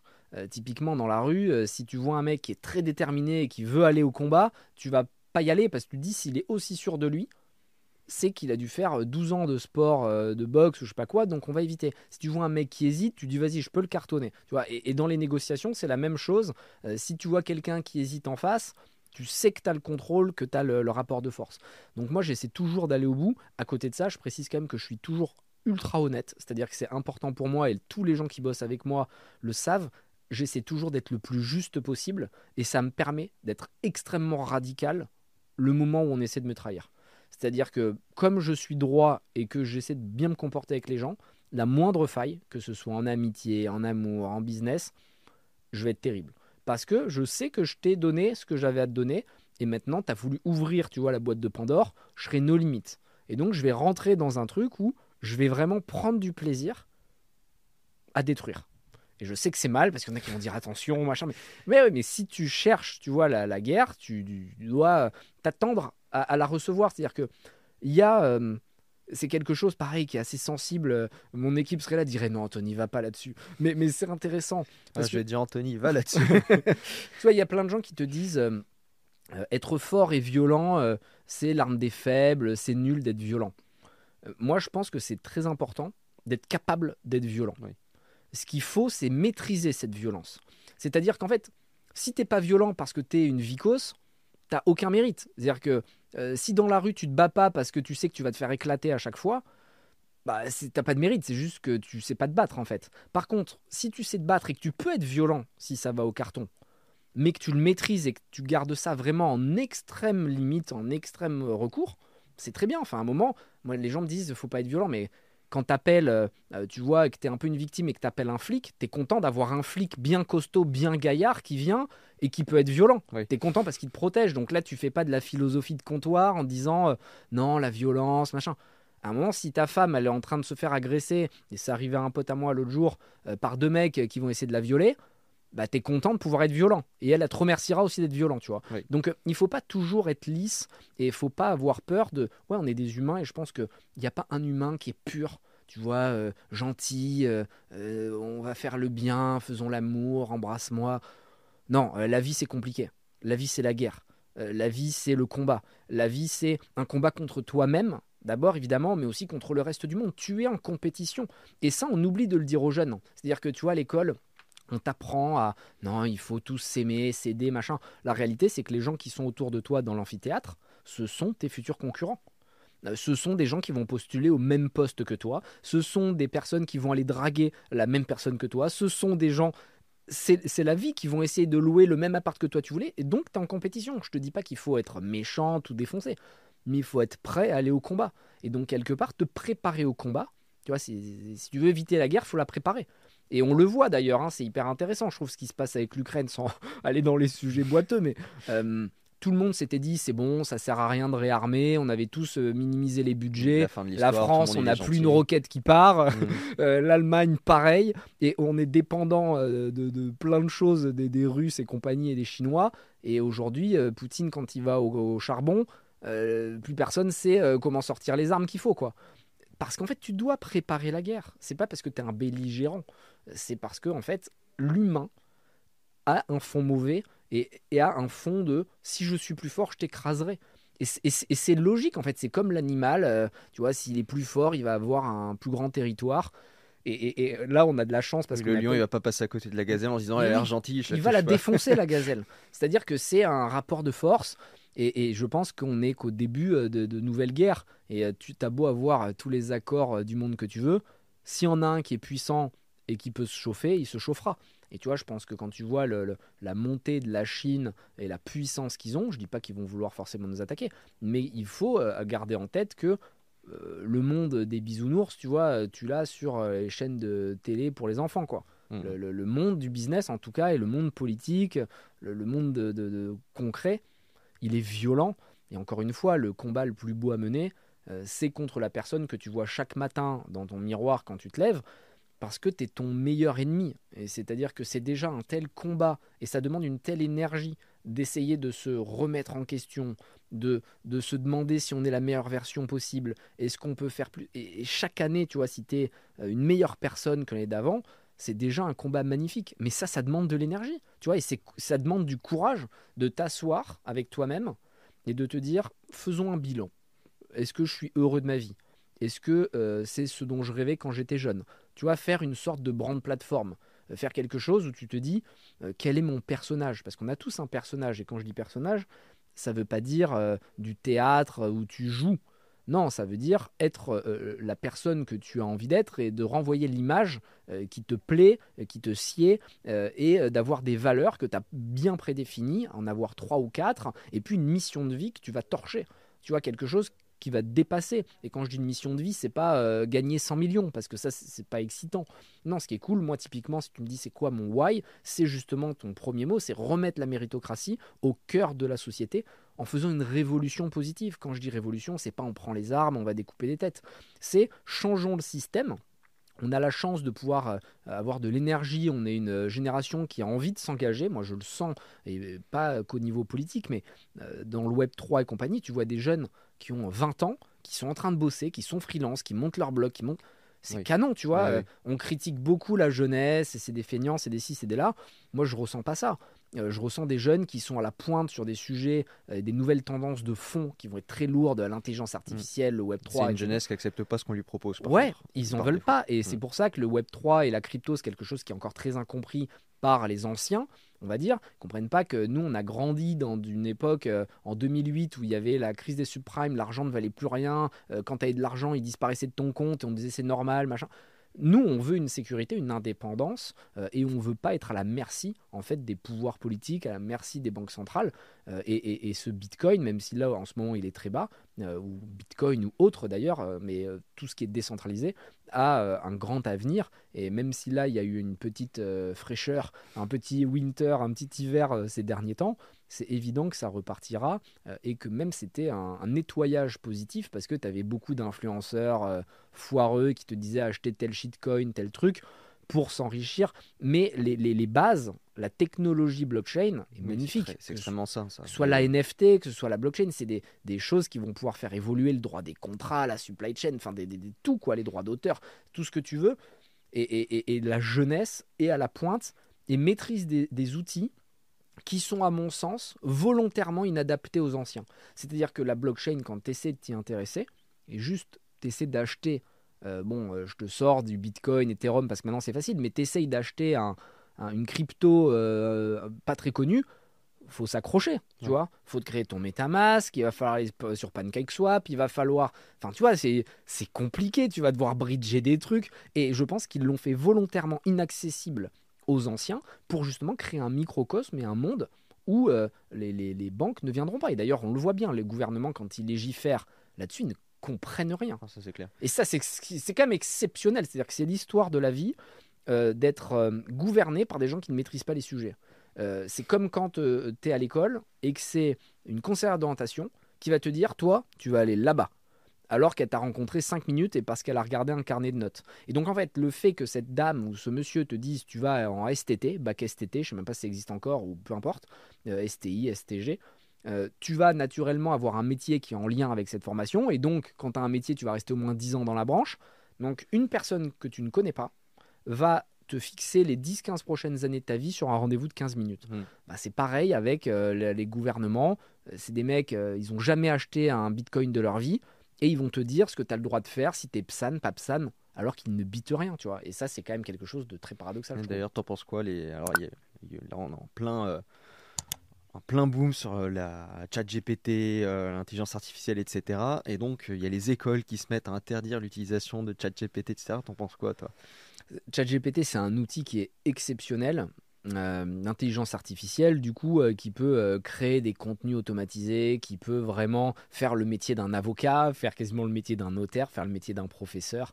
même nous, pour créer du contenu, on s'en sert. Tu lui mets un thème, il va te donner plein d'idées que tu peux développer. Et en fait, je pense que quelque chose d'aussi puissant, tu ne peux pas l'arrêter. Mm. Euh, c'est comme si on avait dit à Bill Gates, euh, euh, non mais tu vas, tu vas pas lancer tes idées, tu vas pas faire tes projets, ou le Mac ne va pas être lancé, l'ordinateur, Windows. Bah, en fait, tu peux pas lutter contre l'informatique, tu vois. Et tu peux pas empêcher les jeunes d'avoir un iPhone, tu peux pas, tu peux pas lutter contre ChatGPT, c'est trop puissant. Par contre, ce que les écoles devraient faire, c'est plutôt réinventer les cours qu'ils donnent et aider les jeunes à bien utiliser euh, ces outils pour pouvoir euh, plus tard gagner du temps et donner à l'intelligence artificielle toutes ces tâches sans valeur ajoutée, de manière à ce que l'humain puisse se concentrer sur quelque chose qui est plus intellectuel. Euh, moi, je suis, et ça va euh, encore, il faut bien l'interpréter, comprendre ce que je veux dire, mais moi, je suis pour qu'il n'y ait plus de caissière un jour. Euh, je suis pour que tous ces métiers qui soient vraiment machinal, industriels, où tu vas faire à la chaîne quelque chose, soient faits par des machines. Parce qu'en fait, ces mêmes personnes, on pourra les former et leur faire faire des métiers qui sont plus valorisants, pour elles moins fatigants, moins éreintants, qui vont pas t'enlever de, la durée de vie. Et oui, parce qu'il y a un gain de temps, il y a un gain de productivité. Ce que les gens comprennent pas, c'est que cette productivité, elle n'est pas perdue, on va la mettre ailleurs, tout simplement. C'est évident. Et, l'énergie, d'ailleurs, il y a une stat là qui est sortie aux, US, euh, ChatGPT, dans les 5 ans à venir, euh, va permettre d'avoir plus de 30% d'efficacité dans le, dans le monde du travail. Et donc ces 30% d'efficacité en plus, c'est ben, des gens qui vont pouvoir se concentrer sur autre chose, qui vont pouvoir euh, brainstormer, parce que l'idée, c'est évidemment pas que l'intelligence artificielle remplace l'humain, quoi. Mais, mais si tu peux l'utiliser comme outil, moi, ma content manager, elle est très contente que euh, plutôt que de faire euh, trois heures de recherche sur un sujet, elle dit je voudrais écrire un article sur ça, est-ce que tu peux me mettre les grandes lignes? Elle peut le pré-rédiger, elle me le montre, moi je le valide, on gagne du temps. Et tu peux automatiser tellement de choses. Tu vois, il y a des startups dans lesquelles je suis qui sont en train de pivoter, de se réinventer, parce qu'elles réalisent que euh, la plupart des tâches basiques et répétitives, mmh peuvent le faire avec ChatGPT. Et, et, c'est quand même quelque chose d'incroyable. Et tu peux pas freiner la technologie. Là, l'Italie vient de légiférer euh, contre ChatGPT. L'Italie est quand même bien en retard à plein de niveaux. C'est quand même incroyable que pour une fois euh, que les Italiens auraient pu créer de la valeur, euh, on leur dit non, non, l'outil, on va l'interdire. comme ça, tu sais, ça me fait penser un peu à l'époque où on voulait interdire les livres. On voulait... Tu peux pas interdire. Moi, je suis pas pour l'interdiction de toute façon. je crois qu'il y avait beaucoup la question aussi avec les mineurs. Euh, là-dessus, puisqu'il y avait les, euh, n'y a pas de protection sur les mineurs de moins de 13 ans qui soit assez efficace. Et euh, les Italiens, on sait l'amour de la famille qu'ils ont. c'est très sensible comme sujet. Et du coup, c'était surtout sur cette question, je pense, pour avoir suivi le sujet de près. Si, si ChatGPT OpenAI sait se montrer rassurant, je pense que ça, ça bougera rapidement. Mais d'ailleurs, tiens, je profite. Est-ce que tu penses pas aussi toute cette technologie? Alors, c'est génial, les très jeunes, etc.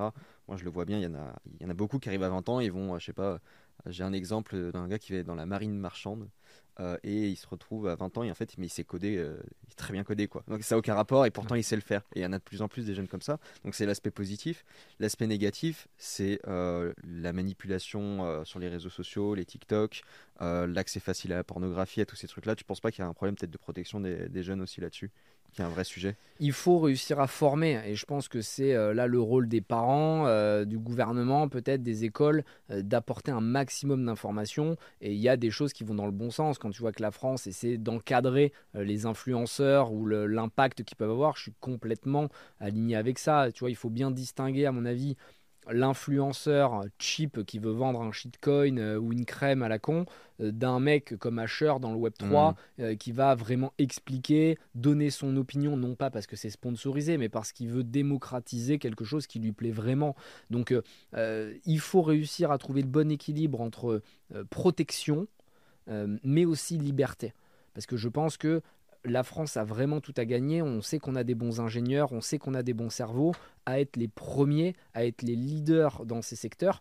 C'est une chance incroyable euh, d'être dans cette génération où plein de choses se passent. Euh, typiquement, euh, on se plaint souvent de nous, on n'a pas eu le pétrole, on n'a pas eu l'immobilier, on n'a pas eu le trading des années 80. Ouais, mais on a eu Shopify. Euh, on a eu, tu vois, Shopify, ça te permet quand même de créer un site en 20 minutes. Ça te coûte 50 euros et tu peux vendre le produit que tu veux. On a eu OpenAI, on a eu la Web3. Et ça, c'est des technologies de fond qui vont vraiment être amenées à disrupter des marchés.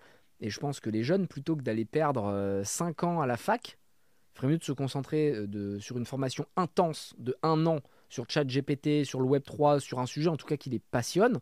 Ça leur apportera beaucoup plus d'argent parce que la réalité, c'est quoi? Il faut bien l'expliquer aux jeunes c'est que être moyen partout n'a aucun intérêt. Ce qu'il faut, c'est être très bon quelque part. Et tu gagnes de l'argent quand tu es un des meilleurs dans ton secteur. Parce que si tu es un des meilleurs, les gens te paieront pour que tu les aides ou pour que tu leur expliques. Euh, et, donc, en fait, dès qu'une technologie sort, il faut se jeter dessus. Et c'est pareil avec les réseaux sociaux. Quand tu as Clubhouse qui sort, nous, on le défonce avec Feed parce qu'on sait que si ça fonctionne, on va avoir un reach énorme. Il se trouve qu'on a obtenu 30 000, 50 000 followers en 2-3 semaines.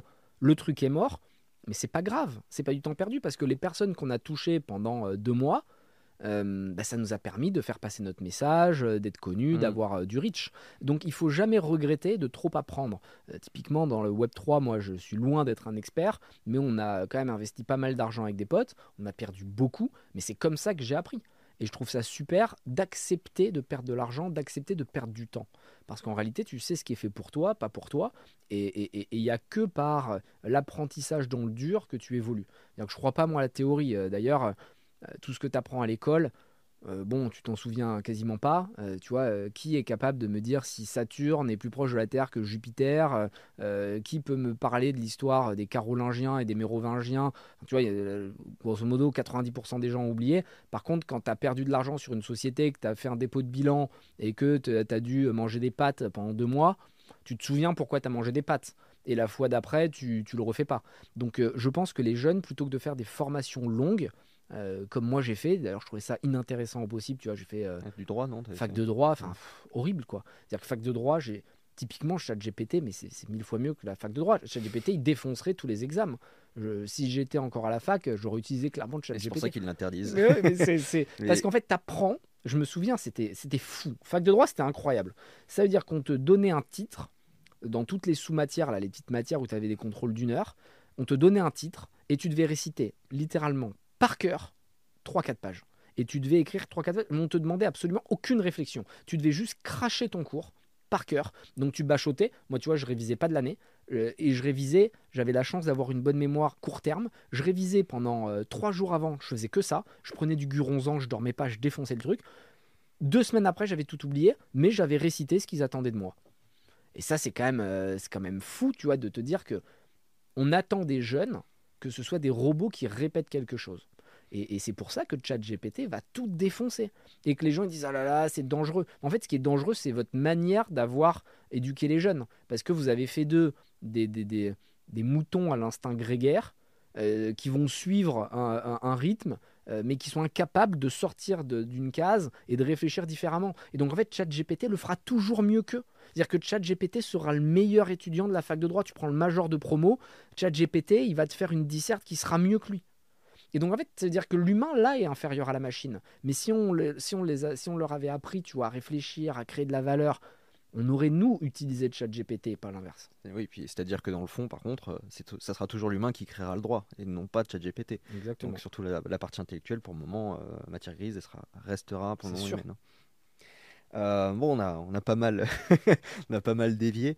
Euh, donc, j'aimerais revenir du coup sur, sur Feed, pardon.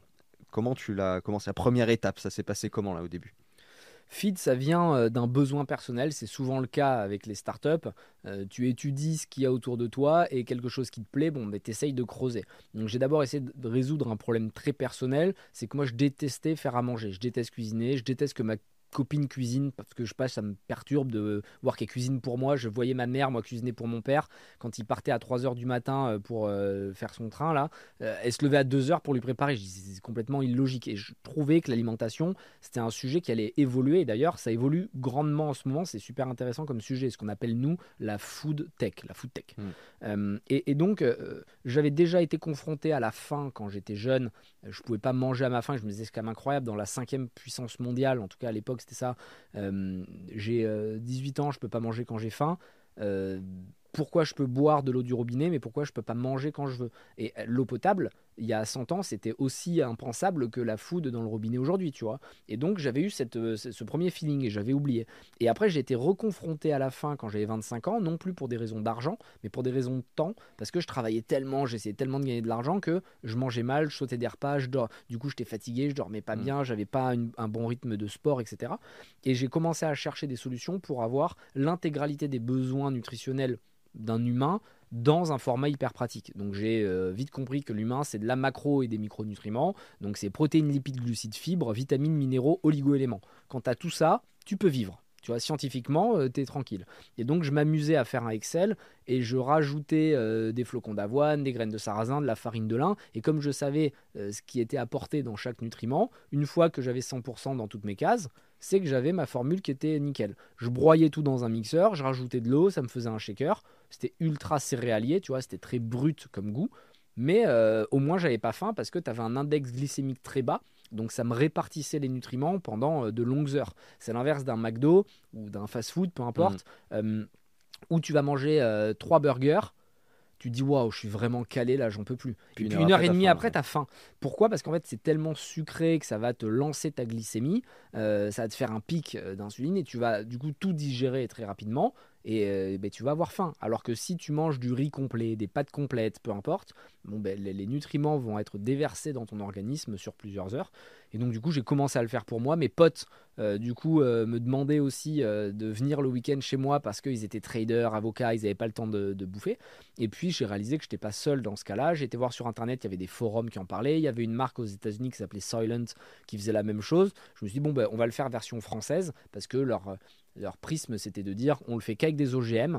Ils étaient vraiment euh, pro-humanistes en mode euh, euh, vraiment on doit pouvoir vivre sans l'apport du monde extérieur. Donc lui, son délire au fondateur, c'était de dire euh, je vis dans un laboratoire et la food que je peux créer dans mon laboratoire doit pouvoir me nourrir en mode comme si tu étais sur Mars.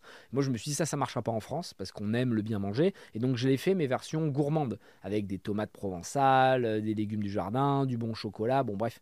et on a lancé ça avec les réseaux sociaux. On a été assez bon sur les réseaux pour créer de l'engagement. Et derrière, ça a pris, on a levé 500 euh, 000 euros, puis 3 millions, puis 15 millions, puis 15 millions. Du coup, c'est comment en fait Parce que tu avais fait une, as une petite équipe de base avec tes premiers petits produits. Tu avais ton petit Shopify. C'est ça, Shopify, Mélanie avec moi. Et, euh, et, après, on n'était vraiment pas nombreux au début, c'était vraiment la force des réseaux.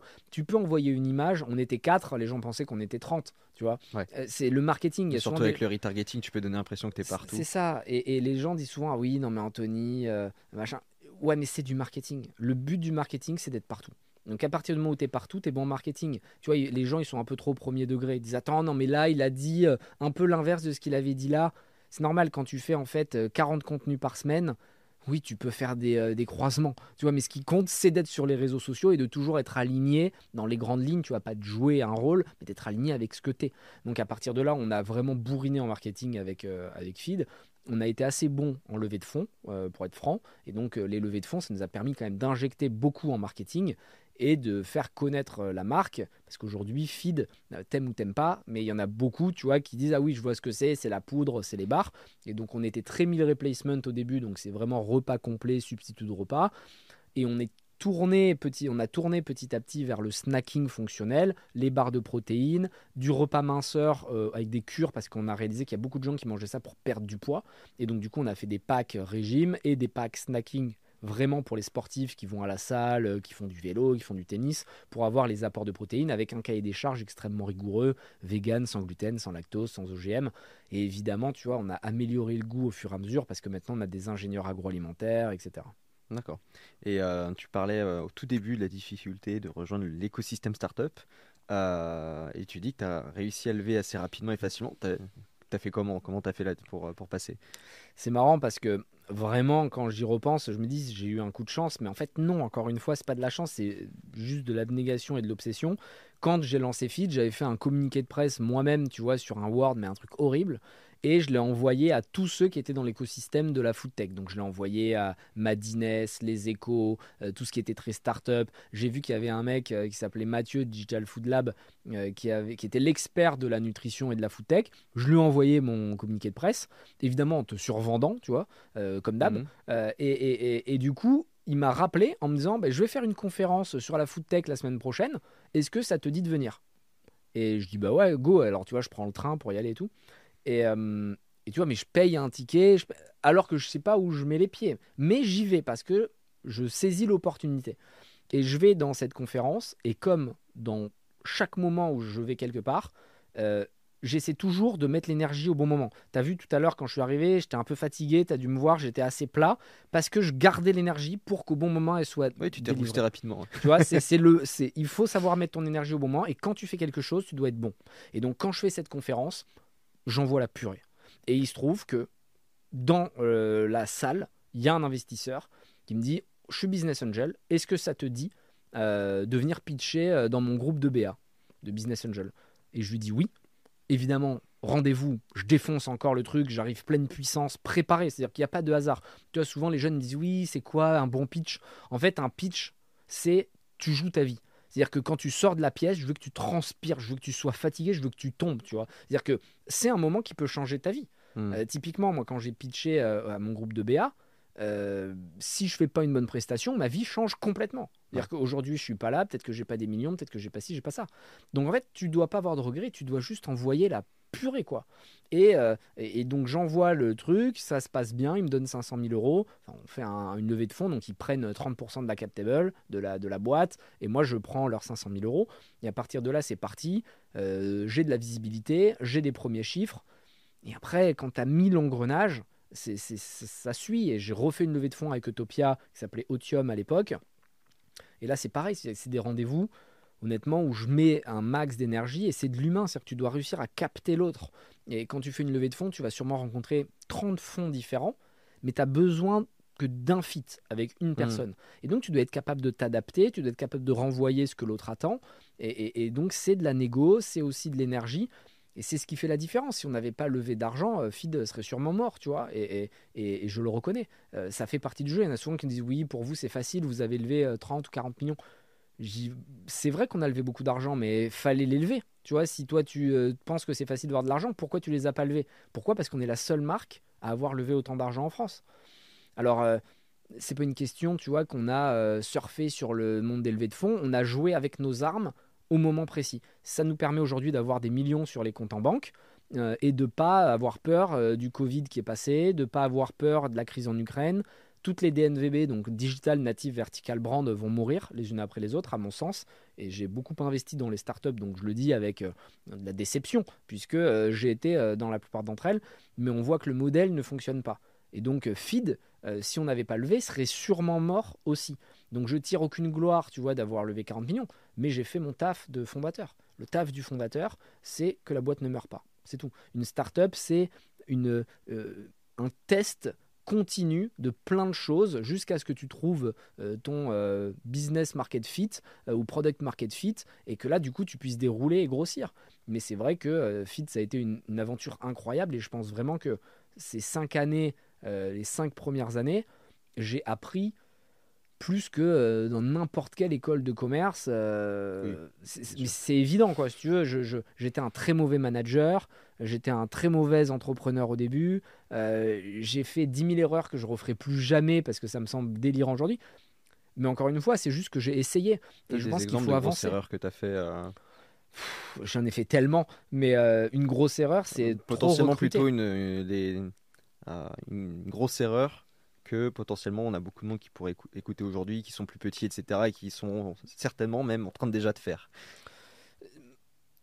Première erreur, mais franchement je l'ai fait assez peu, mais comme tu dis qu'il faut que ça impacte, c'est sûr qu'il y en a énormément qui le font, passer trop de temps avec les autres. C'est-à-dire qu'on vous explique toujours qu'il faut aller dans les incubateurs, il faut aller voir des conférences, il faut euh, prendre des cafés, faire des déjeuners. Non, non, faut juste défoncer son travail.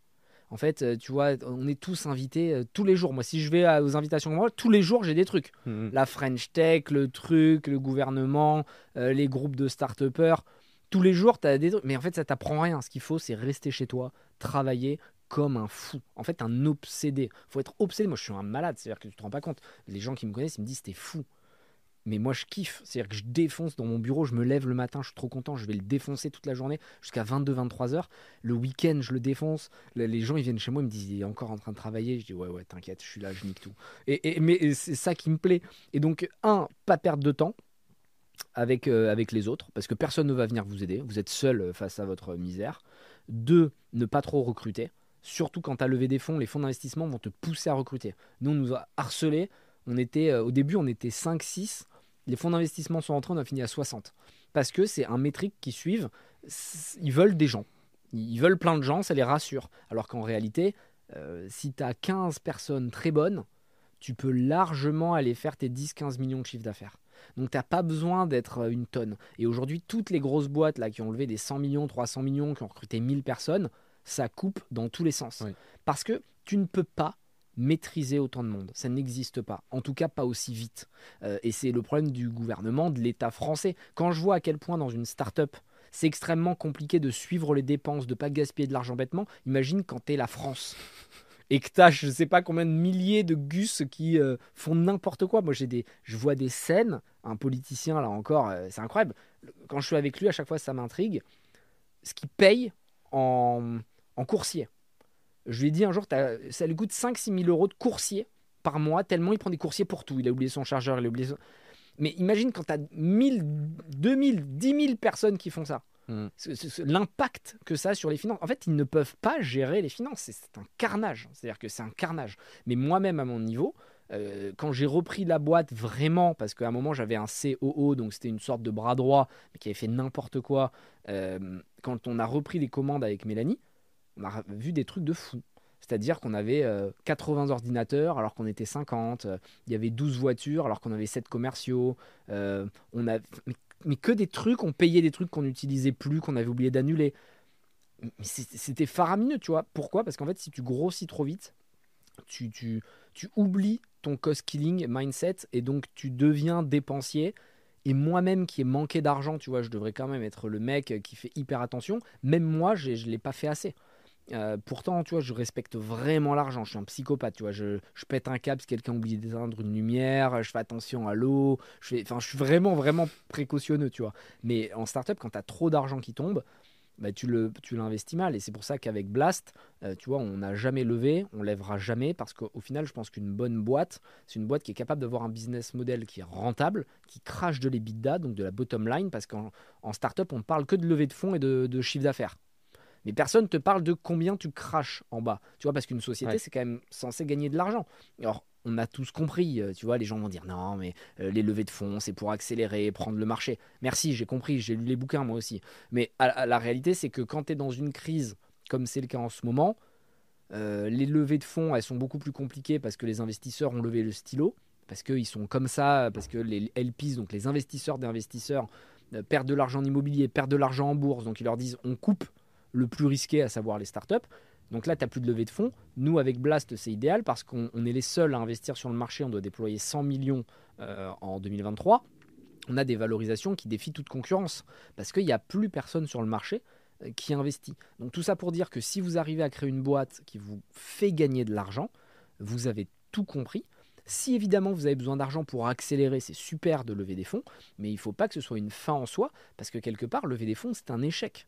Lever des fonds, c'est donner des parts de ton capital à un investisseur qui te donne de l'argent. Donc quelque part, tu perds, euh, tu perds un peu le contrôle de ta boîte. Quand nous, on rentre dans une boîte, et c'est pareil pour tous les investisseurs, on vient et on demande du contrôle. C'est-à-dire que l'entrepreneur n'est plus chez lui. Un entrepreneur, il est chez soi quand il, est chez lui quand il a 100% du capital. À partir du moment où quelqu'un a 25%, t'es plus vraiment chez toi. Tu as quelqu'un qui est sur ton canapé, qui te regarde. Pourquoi? Et c'est normal parce que tu vois, tu peux plus te mettre le salaire que tu veux. Euh, si moi je viens, je te mets 2 euh, millions dans les caisses et que tu me dis, bah moi je, me payais 50 000, mais maintenant que tu es là, je vais mettre 300 000.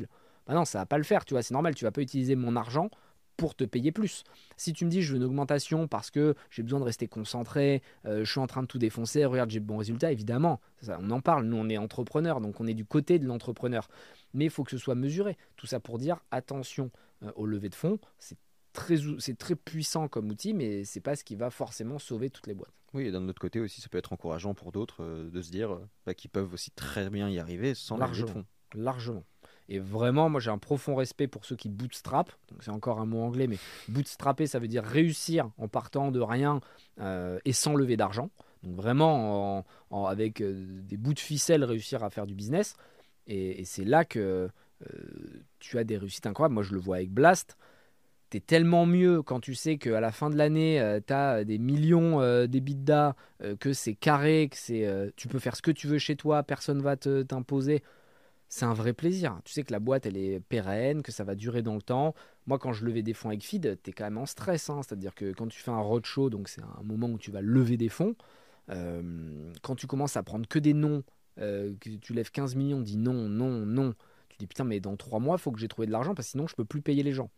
Tu vois, ça, t'es pas bien la nuit, hein, tu y penses. Hein.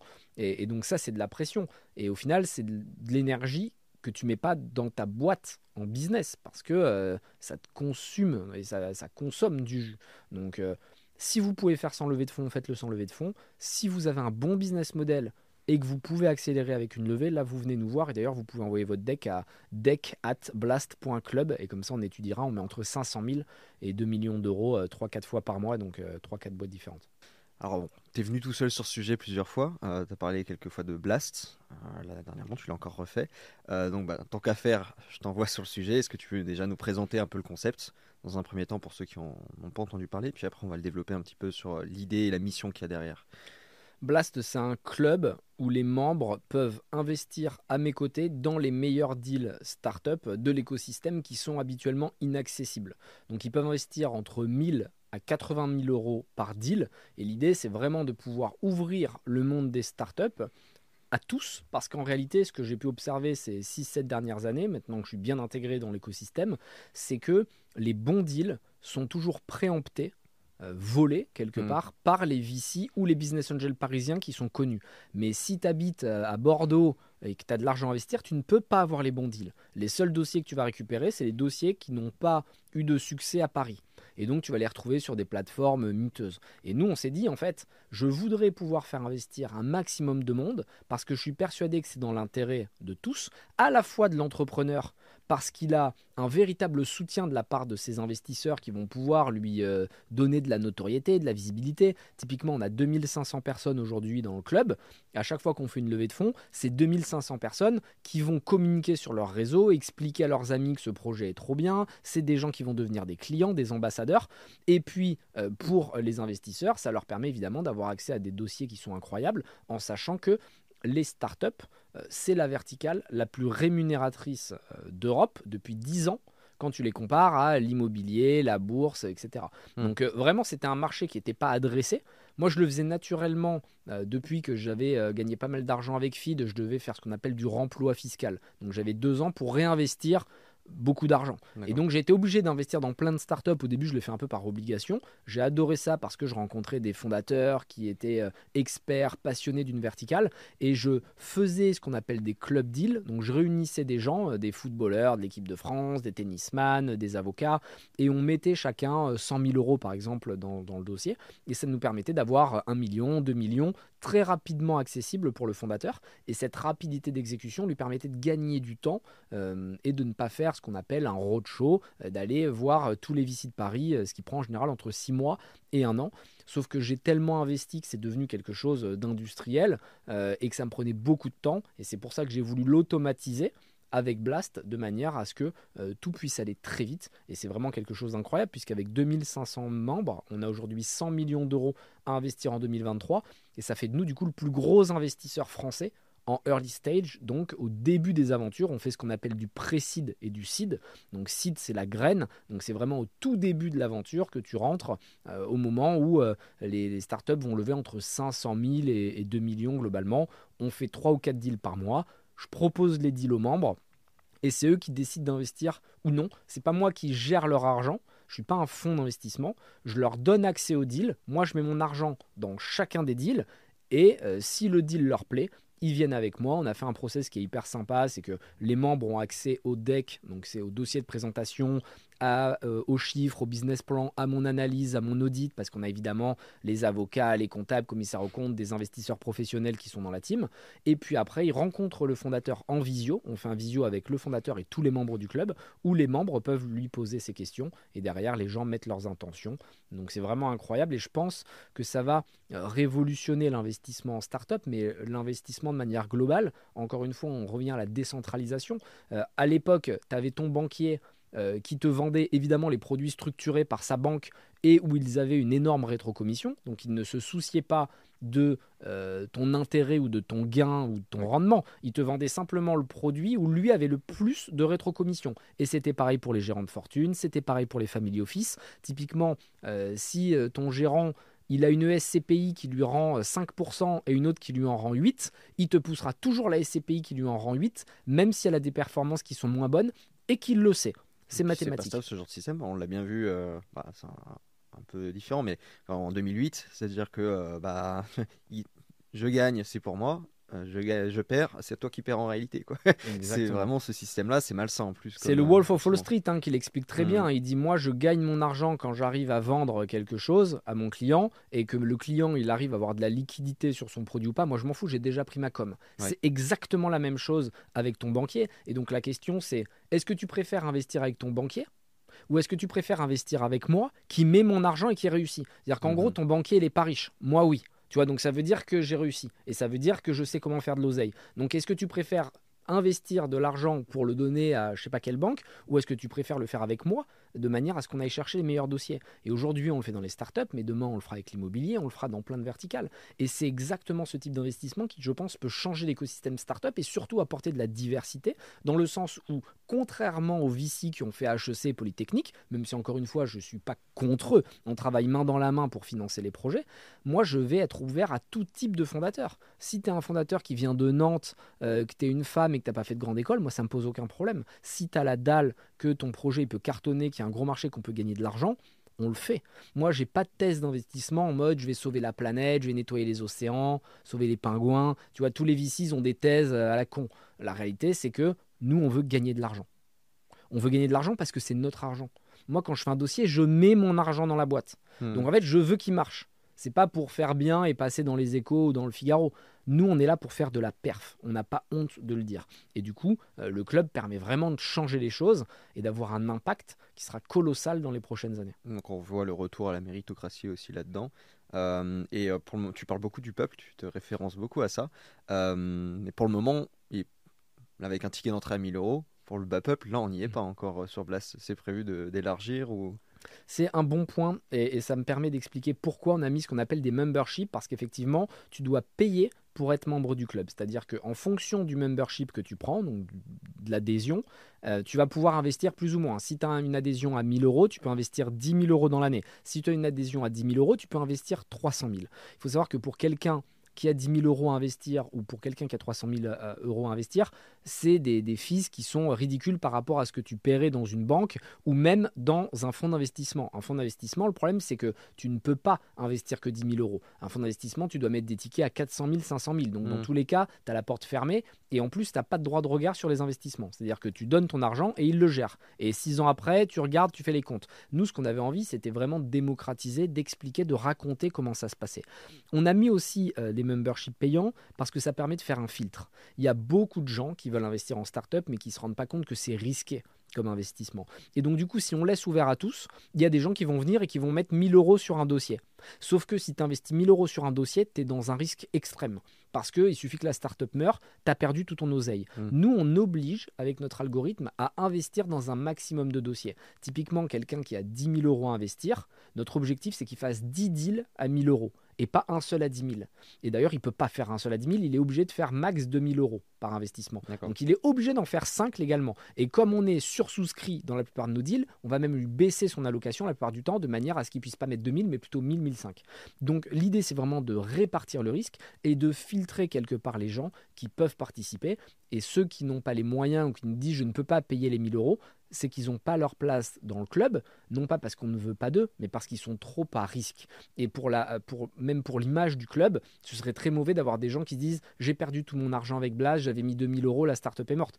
Non, les gens qui viennent chez Blast, maintenant, ils savent qu'ils doivent payer leur adhésion. Ça nous fait un filtre. Et surtout, ça nous permet aussi de savoir combien on va pouvoir déployer.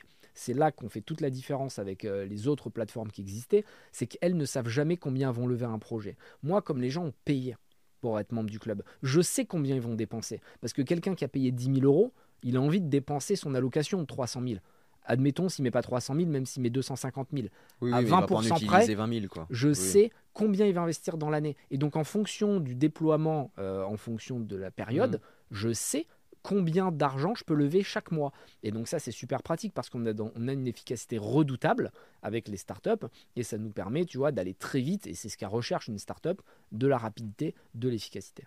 Et tu parlais aussi de décentralisation. Euh, je reviens sur la référence euh, au peuple beaucoup, parce que tu parles, alors toi tu viens de Bordeaux, après tu as, fait, euh, as fait la plupart de ta vie à Paris ensuite, tu parles de la banlieue, mais les régions les plus pauvres de France, c'est plutôt la Creuse, c'est Cantal, la Meuse, c'est ces coins-là qui sont un peu oubliés. Est-ce que tu les gardes dans un coin de la tête Tu vois les choses comment? C'est important et tu as raison, ce qui est fou avec Blast, c'est que 95% de nos membres sont provinciaux. Euh, parce qu'en fait les Parisiens pensent qu'ils ont un bon deal flow et donc ils sont pas prêts à payer parce qu'ils ont des deals mais en fait qui sont médiocres mais tu vois ils ont des deals gratuitement donc pour le moment je pense qu'ils sont dans une phase attentiste c'est-à-dire qu'ils se disent on va d'abord voir les deals que Blast fait et après on ira mais par contre la province n'a pas le choix puisqu'ils n'ont pas de deal flow. Et donc vraiment, je pense que Blast, ça va permettre à tous ceux qui, évidemment, ont un peu d'argent de côté, de venir investir dans des dossiers qui sont très pointus. Et mon rêve, et ça rejoint le truc de méritocratie, c'est vraiment de créer de la richesse. C'est-à-dire que gagner seul, c'est super, tu vois, je peux pas dire le contraire, quand tu prends des gros billets, euh, tu es très content, mais si tu prends des gros billets et qu'en plus tu enrichis les gens autour de toi, là tu kiffes. Tu vois, c'est un peu comme tes potes. Si tu es le seul pote riche et que tous tes potes, euh, bah, ils sont en galère et que bon, bah, c'est toi qui dois les inviter à chaque fois et tout, et toujours ce rapport un peu malaisant, tu payes pour eux. Mmh. Alors que s'il y en a d'autres qui réussissent, bah, tu peux avoir le même lifestyle, tu peux kiffer. Et donc euh, le, but, c'est que les membres de Blast, bah, j'essaie d'en enrichir un maximum. Maintenant, évidemment, on ne peut pas faire de promesses et dire à tout le monde, vous allez être multimillionnaire comme le faisaient les mecs influenceurs en crypto. Parce que les startups, c'est compliqué, il faut choisir les bonnes. Et même si nous, on passe un filtre qui est vraiment très sévère sur la sélection, on n'est pas à l'abri qu'il y ait des startups qui meurent. Et c'est d'ailleurs même sûr que sur le nombre, il y en a qui mourront. Et c'est pour ça que on invite les membres à vraiment diluer leurs risques en investissant dans un maximum de projets. Et euh, est-ce que tu penses que c'est euh, aujourd'hui possible? Parce qu'on commence à voir alors, les startups qui vont émerger peut-être à Lyon, à Marseille, donc les autres grandes villes, mais euh, Charleville-Mézières, tiens. C'est envisageable de réussir des startups dans ces coins de France où on est encore beaucoup sur les grandes villes?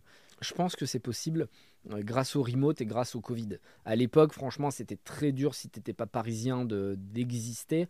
Maintenant, tout le monde vit en province parce qu'on a vu que la qualité de vie à Paris a été horrible, que c'était euh, très cher. Et donc les gens euh, partent de plus en plus et s'éloignent de la capitale. tant mieux parce que moi je suis pas un fan de façon de la capitale, donc je ne vais pas la défendre. je trouve que tu t'ennuies à Paris. Enfin, tu peux pas faire de sport, il y a de la pollution, il fait gris tout le temps, il fait froid, c'est nul, il y a des bouchons. Euh, la ville est sale. Enfin, vraiment, c'est. Il n'y a que les Parisiens pour kiffer ça. Ils disent oui, mais tu peux aller au musée. Ok, c'est bon. Enfin, tu vois, tu y vas une fois de temps en temps au musée, mais je vais pas me faire tous les musées de Paris tous les week-ends. À un moment, euh, tu vois, moi, je veux faire du surf, du ski, je veux faire du, de la chute libre, je veux faire des trucs drôles. Je vais pas marcher sur le pavé. Bon, bref, euh, c'était le moment anti-Paris. et, et, donc, du coup, je sais plus ce que tu disais. C'était quoi ta question? Faire créer une start-up dans une dans la province ouais, ouais, si, c'est possible c'est possible, et notamment grâce à des boîtes comme Blast, parce qu'en fait, un provincial, il va pas juger du tout que tu sois à Charleville-Mézières, ou que tu sois à Jonzac, ou que tu sois je sais pas où, parce que lui-même est dans une ville, tu vois, pas très connue. Donc euh, vraiment, je pense que cette décentralisation de l'investissement, ça va être quelque chose de phénoménal. Et donc, ce qui est génial, c'est que c'est le peuple qui va pouvoir financer ces pépites nationales. Et tu vois, quand une belle boîte française réussit, c'est quand même trop cool de te dire, il y a 2500 Français qui gagnent avec elle. Hmm. Tu vois, et là, tu es dans le pur mérite. Ouais, mais tu étais en risque au début, tu as mis ton argent, tu as essayé, et tu vas gagner beaucoup. Parce qu'il y a des startups, quand elles font des multiples, c'est des vrais multiples. C'est pas des x5 euh, ou des x2 comme dans l'immobilier. x2 dans l'immobilier, tu te, es, aux anges, tu vois, tu prends le champagne. x2 en startup, tu es déçu. Euh, quand ça marche, ça marche. Donc attention, elles marchent pas toutes. Mais celles qui marchent, elles marchent. et te dire, j'ai permis, en tout cas, j'ai ouvert la porte et, à des gens euh, qui ont pu investir à mes côtés et ils ont gagné beaucoup d'argent. Je trouve vraiment que c'est trop cool.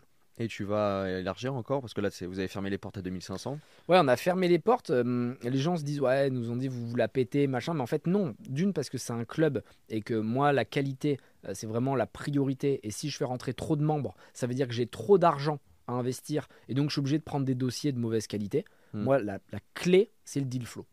Euh, pour avoir une réputation exceptionnelle pendant 10 ans, parce que tu vois, c'est pas un projet que je veux faire pendant 2 ans, il faut qu'il y ait des belles sorties, il faut qu'il y ait des super dossiers qui sont introuvables ailleurs. Et si j'ai trop d'argent à déployer, typiquement on est 2500, si on était 5000, ça voudrait dire que j'ai 200 millions à déployer la première année. Mon équipe n'est pas prête, on n'est que 15, on n'a pas assez de dossiers, on ne peut pas tout filtrer à ce niveau-là. On pourra sûrement le faire l'année prochaine. Pour le moment, c'est pas le cas. Et donc, j'ai préféré fermer le club. Et ça crée en plus un espèce de FOMO, tu vois, de fear of missing out. C'est-à-dire que les gens, c'était quand même incroyable. Des gens qui nous disaient par DM, en message, s'il te plaît, prends mes 10 000 euros. S'il te plaît, laisse-moi rentrer. On disait non, je, te jure, je peux pas, désolé, on est fermé. Et les gens nous croyaient pas au début, disaient mais c'est pas possible, c'est pour faire genre. Mais en fait, c'est véridique, c'est comme Suprême, euh, c'est comme Rolex, c'est comme So House, c'est comme tous ces clubs qui sont exclusifs. Ouais, tu as de l'argent, mais l'argent ne suffit pas. Nous, on veut que tu puisses apporter quelque chose aux startups. On veut que tu joues le jeu. On a un Discord où les gens sont ultra présents. On a euh, sur les 2500 membres, on a 2000 membres qui parlent quotidiennement, qui échangent sur les dossiers, qui débattent de est-ce qu'on va dans celui-là. Ils font des analyses ensemble. C'est vraiment de l'intelligence collective. Et tu as euh, des gens qui sont avocats, tu en as d'autres qui sont euh, plombiers. et chacun a sa perspective et peut donner des insights, tu vois, sur les dossiers. C'est exactement ce que je voulais faire. Et donc j'ai cette chance incroyable d'avoir un métier qui m'amuse. C'est-à-dire que euh, le matin quand je me lève, je suis vraiment trop content. C'est comme si tu me disais t'es en vacances. Mais encore mieux parce que je gagne de l'argent en vacances, tu vois. Et, quand je pars en vacances, je m'ennuie. En fait, je suis, je suis triste parce que. Euh, et c'est marrant, quand je pars en vacances, ça me rend malade. Parce que mon niveau de cortisol rebaisse d'un coup. Et donc, je chope tous les, toutes euh, les, les, microbes et les trucs. Tu vois, les, les médecins m'ont dit en fait, tellement à fond quand tu es au travail que dès que tu relâches la pression, tu redeviens malade parce que ton système immunitaire, euh, tu vois, est trop faible. D'un coup, le, tu enlèves un peu la carapace. Et donc moi, je kiffe ce que je fais et, pouvoir à la fois investir mon argent, potentiellement en gagner beaucoup, et en plus potentiellement enrichir des gens euh, qui sont euh, sympas, intelligents. C'est un aspect communautaire qui est exceptionnel. Tu vois, on organise des événements, on fait des lives ultra régulièrement pour parler de sujets business. on va faire des séminaires, on va faire on leur envoie des cadeaux. Enfin, tu vois, il y a le Discord où moi je suis tous les jours. C'est vraiment quelque chose de, très puissant, je trouve. Et euh, en dehors de ce que toi tu es en train de faire avec Blast, tu sens qu'il y a un mouvement dans l'écosystème euh, startup français où pour le moment c'est assez verrouillé? Non, non, ça, ça, va bouger. Ça va bouger parce qu'on a mis euh, déjà un gros coup de pied dans la fourmilière et c'est ce que j'essaie de faire dans chaque projet. Tu vois, je vais toujours prendre le truc à contre-pied. Typiquement, on arrive dans la food en France, on lance des bars repas. Tu vois, c'est quand même jamais vu. C'est-à-dire que ici, on est dans un pays où tu manges du gigot d'agneau le midi. Et nous, on dit, tu vas manger une barre au chocolat et tu vas aller faire du sport. Tu vois, ça, ça fait un buzz au début, les gens n'étaient pas contents, ça crée du débat. Là, j'arrive dans le secteur des startups, j'ai la chance d'être très visible et donc euh, les VC pensaient que j'allais, tu vois, maintenir le truc tel qu'il est pour que tout le monde puisse continuer à, gagner sur ce système. C'est-à-dire qu'en fait, moi, le système est connu, plus tu gagnes. Et, et moi, en fait, j'avais tout à gagner de maintenir le système tel qu'il était, d'en profiter, si tu veux, puisque moi, j'avais accès au deal. Donc, quelque part, je m'en fous, j'ai déjà accès au deal, je peux investir dedans. Et, les VC m'auraient préféré si j'étais resté comme ça. Mais en fait, non, moi, je, comme d'hab, je réfléchis pas, tu vois, à, l'intérêt pragmatique. Je réfléchis à ce qui me fait kiffer. Et en fait, on shoot dans le truc, tout explose, les gens gueulent, il y a des bad buzz, il y en a qui nous appellent, qui nous menacent, machin, parce qu'on fait, on bouleverse le système. Et quelque part, je pense que ça lui fait du bien parce qu'il est réinventé. Et il y aura d'autres initiatives, à n'en pas douter, il y a d'autres clubs qui vont se lancer, euh, il y a des initiatives qui vont être copiées euh, à l'étranger. Et, d'ailleurs, c'est marrant parce que je parle avec des députés, avec des gens qui réfléchissent à comment l'écosystème startup peut évoluer. Et clairement, ils ont identifié cette verticale de ce qu'on pourrait appeler du crowd equity, crowdfunding, mais euh, version luxe. et c'est clairement là qu'on ira chercher l'argent de demain. Parce qu'un fonds, un gros fonds de, early stage, de startup, il lève 50 millions, maximum 100 millions, mais ça veut dire qu'il doit les déployer sur 4-5 ans. Nous, première année, on a 100 millions à investir en un an. C'est-à-dire qu'on est l'équivalent d'un fonds de 500 millions. L'année prochaine, on aura sûrement 200 ou 300 millions à investir. Ça veut dire qu'on est un fonds de plus d'un milliard. La puissance du peuple est faramineuse, tu vois. Là, le gouvernement est obligé d'écouter. Parce que quand tu as un milliard de, de, value, tu vois, dans, ta, dans, ta, dans ton fonds, tu as un impact énorme sur le pays. Si nous, on se dit du jour au lendemain, bah non, on va aller investir en Allemagne, hmm. euh, on arrête d'investir en France, tu fais mal à l'écosystème. Hein. Donc évidemment, c'est pas notre objectif, mais tu vois, on va essayer de porter un message, de dire les Français, les investisseurs français, les business angels français doivent pouvoir participer à la fête et pas uniquement les VC qui ont l'argent des LPs. Parce que si tu veux, les LPs, c'est quoi? C'est des familles industrielles, c'est des fonds de pension, c'est des gens qui sont déjà riches. Et en fait, si les riches choisissent les prochains riches, c'est-à-dire que tu tournes en boucle. Alors que ce qui est trop cool avec une startup, et c'est pour ça que Qui veut être mon associé, c'est une émission qui plaît, c'est que tout le monde peut réussir. Et qu'en fait, quand tu regardes ta télé et que tu vois quelqu'un de lambda porter un projet, y croire, pleurer, rire, rêver, dis pourquoi pas moi, tu vois? Et c'est ça qu'on doit ramener dans le pays, et ce truc de se dire, même si j'ai pas les bonnes armes, à tout moment je peux réussir. Et c'est ça que j'aime aux États-Unis, même si attention, il y a plein de trucs foireux aux États-Unis. Tu parles à un gars qui est dans la dèche ou une meuf, elle va te dire euh, Moi je suis dans le dur, mais j'y crois, je vais faire un truc de fou. Il y a ce rêve en fait, tu vois, le rêve américain de c'est possible. Et eh ben, faut qu'on amène ce rêve français avec nos méthodes. Tu vois, par exemple, qui veut être mon associé, c'est beaucoup moins hardcore que Shark Tank, qui est l'équivalent aux États-Unis où eux, leur but, c'est de découper l'entrepreneur, tu vois, ils le fracassent. Nous, on va être beaucoup plus dans la bienveillance, même si moi, j'ai le rôle du mec qui tape un peu, parce que j'ai je pense que c'est notre rôle en tant qu'investisseur de dire la réalité. Bien sûr. Tu vois, la première saison, quand j'y étais pas, euh, tous les investisseurs disaient euh, euh, Ah, tu vends des biscuits, c'est formidable, bravo, des, oh, des gâteaux, c'est fou. tu vas investir? Ah non, non, j'investis pas, mais incroyable, ça va marcher. Non, en fait, dis-lui que ces gâteaux, ils sont tout pourris, quoi, tu vois, c'est cool. T'as 18 ans, on veut pas trop te faire de peine, mais tes gâteaux, ça marchera pas. Donc, en fait, perds pas du temps avec tes gâteaux, viens, on fait autre chose, on donne une autre idée. C'est ça que j'attends, moi, d'une émission comme qui veut être mon associé. C'est qu'il y ait évidemment de la compassion, qu'il y évidemment de l'humain, qu'il y évidemment de la tendresse quasiment, mais qu'il y aussi de la vérité, de l'authenticité. Parce que quand ces entrepreneurs, ou les entrepreneurs qui regardent la télé, qui vont se lancer, ils vont se retrouver dans le bureau d'un fonds d'investissement, ça va leur faire tout bizarre. Hein. Mm. Parce que les investisseurs professionnels, ils te disent à peine bonjour, ils te font pitcher, en même temps ils sont sur leur téléphone, et à la fin ils te disent oui, non. Ils débattent pas. Hein. Donc, euh, je veux dire, il faut pas non plus être trop gentil avec les entrepreneurs. Et, souvent on m'a dit oui, t'es trop dur, t'es cité là. Parce que les gens se rendent pas compte du milieu du business. À un moment, quand tu viens demander 500 000 balles à des business angels, tu dois être préparé. Moi, quelqu'un qui vient me demander 500 000 qui connaît pas ces chiffres, il n'a aucune chance de repartir avec un euro à moi. Parce que un euro, c'est un euro. Un euro, c'est important et je suis pas là pour envoyer une image, faire le mec sympa à la télé. Tu viens me demander de l'argent, avec grand plaisir pour te le donner si tu penses que tu peux m'en faire gagner, si on peut faire une belle aventure qui crée de la valeur dans le pays. Mais tu vois, on n'est pas des pigeons. Tu dois saisir ton opportunité. C'est-à-dire que moi, si j'avais été à la place des entrepreneurs, j'arrive à qui veut être mon associé, je, te jure, je fais une prestation, je les, je les défonce. Je les défonce tellement j'arrive plein d'énergie, je casse tout sur le plateau. Tu vois, je casse tout pour leur montrer à quel point je sais que ça peut changer ma vie et que je vais tout donner. Mais ça, tu vois, il faut le dire aux gens. Parce qu'il ne faut pas être timide, il faut pas avoir peur. Il y en a, ils viennent, tu vois, ils pitchent comme ça. Alors bonjour, je vais faire euh, un projet. Alors je ne sais pas si ça va marcher, hein, mais euh, bon, je vais essayer de vendre. C'est bon, c'est perdu, tu vois. Non, faut arriver, les gars, pour la prochaine saison. Là, il va y avoir une saison 4. Soyez chaud, défoncez tout, arrivez avec de l'énergie. Il faut mieux être too much que pas assez. Parce que quelque part, nous, quand on investit, c'est pas sur un produit. On ne le connaît pas le produit. Et c'est vrai, hein, quand les, fondateurs arrivent, on n'a pas de dossier, on ne sait pas de quoi ils vont parler. On va parier sur de l'humain, quasiment. Il y a des chances que le produit évolue après. ouais, et puis il y aura du pivot. Il n'y a aucune startup euh, qui vend le produit qu'il avait imaginé au début. Donc, euh, nous, on parie sur de l'humain. À si l'humain il est fragile, c'est malheureux, mais tu vois, on n'est on pas là pour faire euh, de la sistana, quoi. Hmm. On est là, on est, on est là pour faire du business. Et c'est ça qu'on doit expliquer aux Français. Mais déjà, on a vu la différence entre la première saison que j'ai faite, donc la saison 2, et la saison 3. Tu vois, les gens se sont habitués, l'émission elle cartonne, c'est un succès, ça bat tous les records.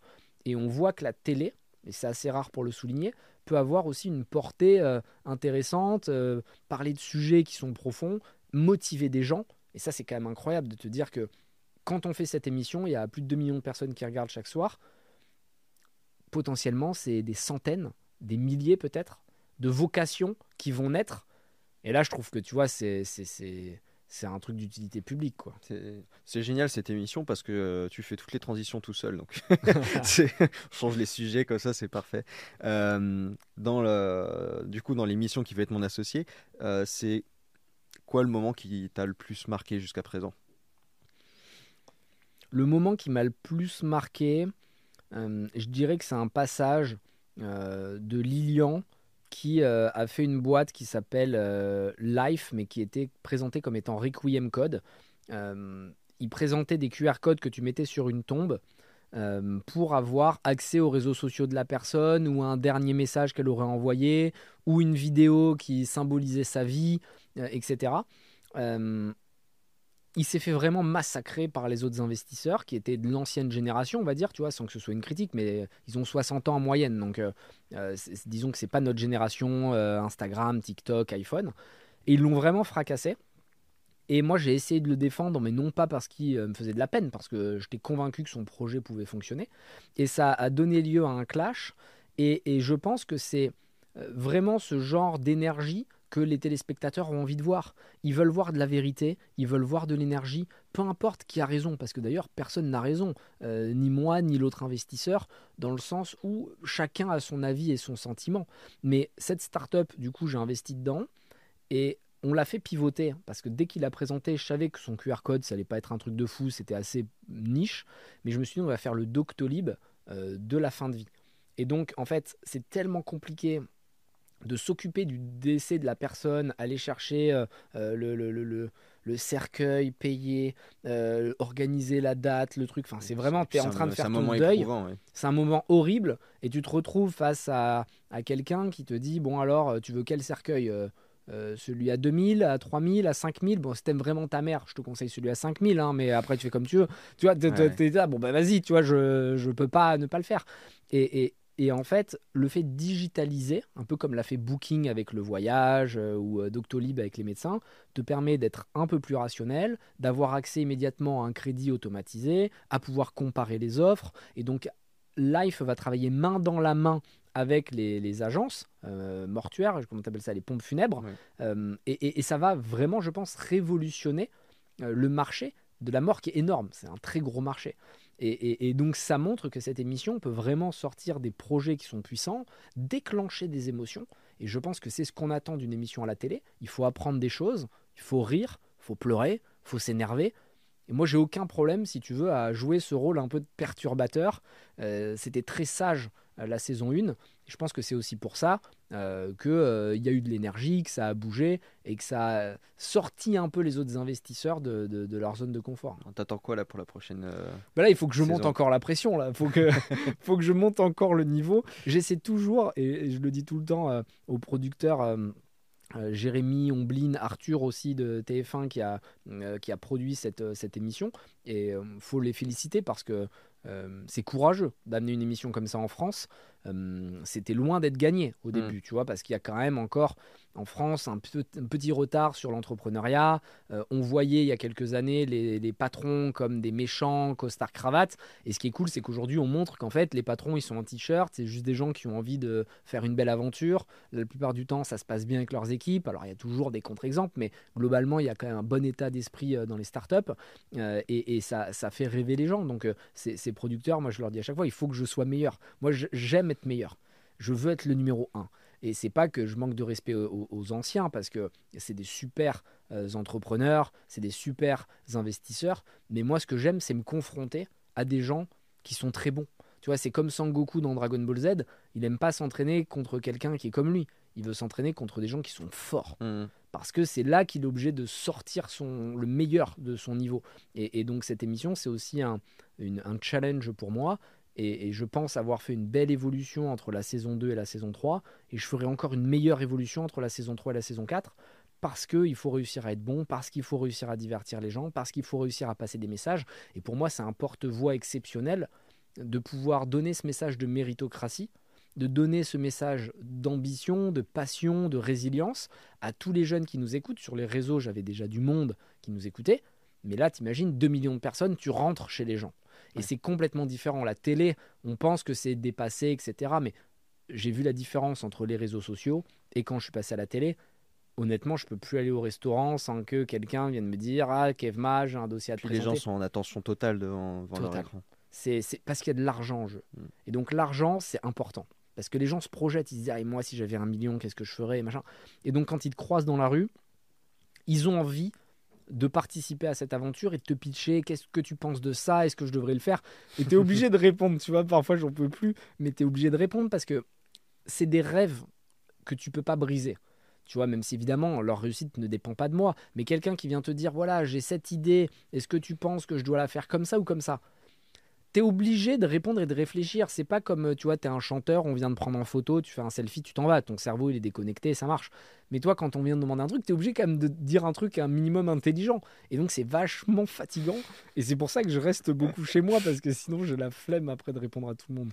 tu as parlé tout à l'heure euh, rapidement sur l'écosystème français qui avait un peu de retard.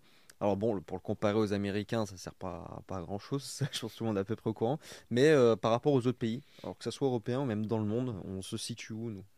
On est pas mal en Europe, on va être deuxième, troisième. Euh, L'Angleterre est quand même bien devant encore, l'Allemagne assez puissant, mais on commence à être euh, un, bel, un bel acteur qui bouge.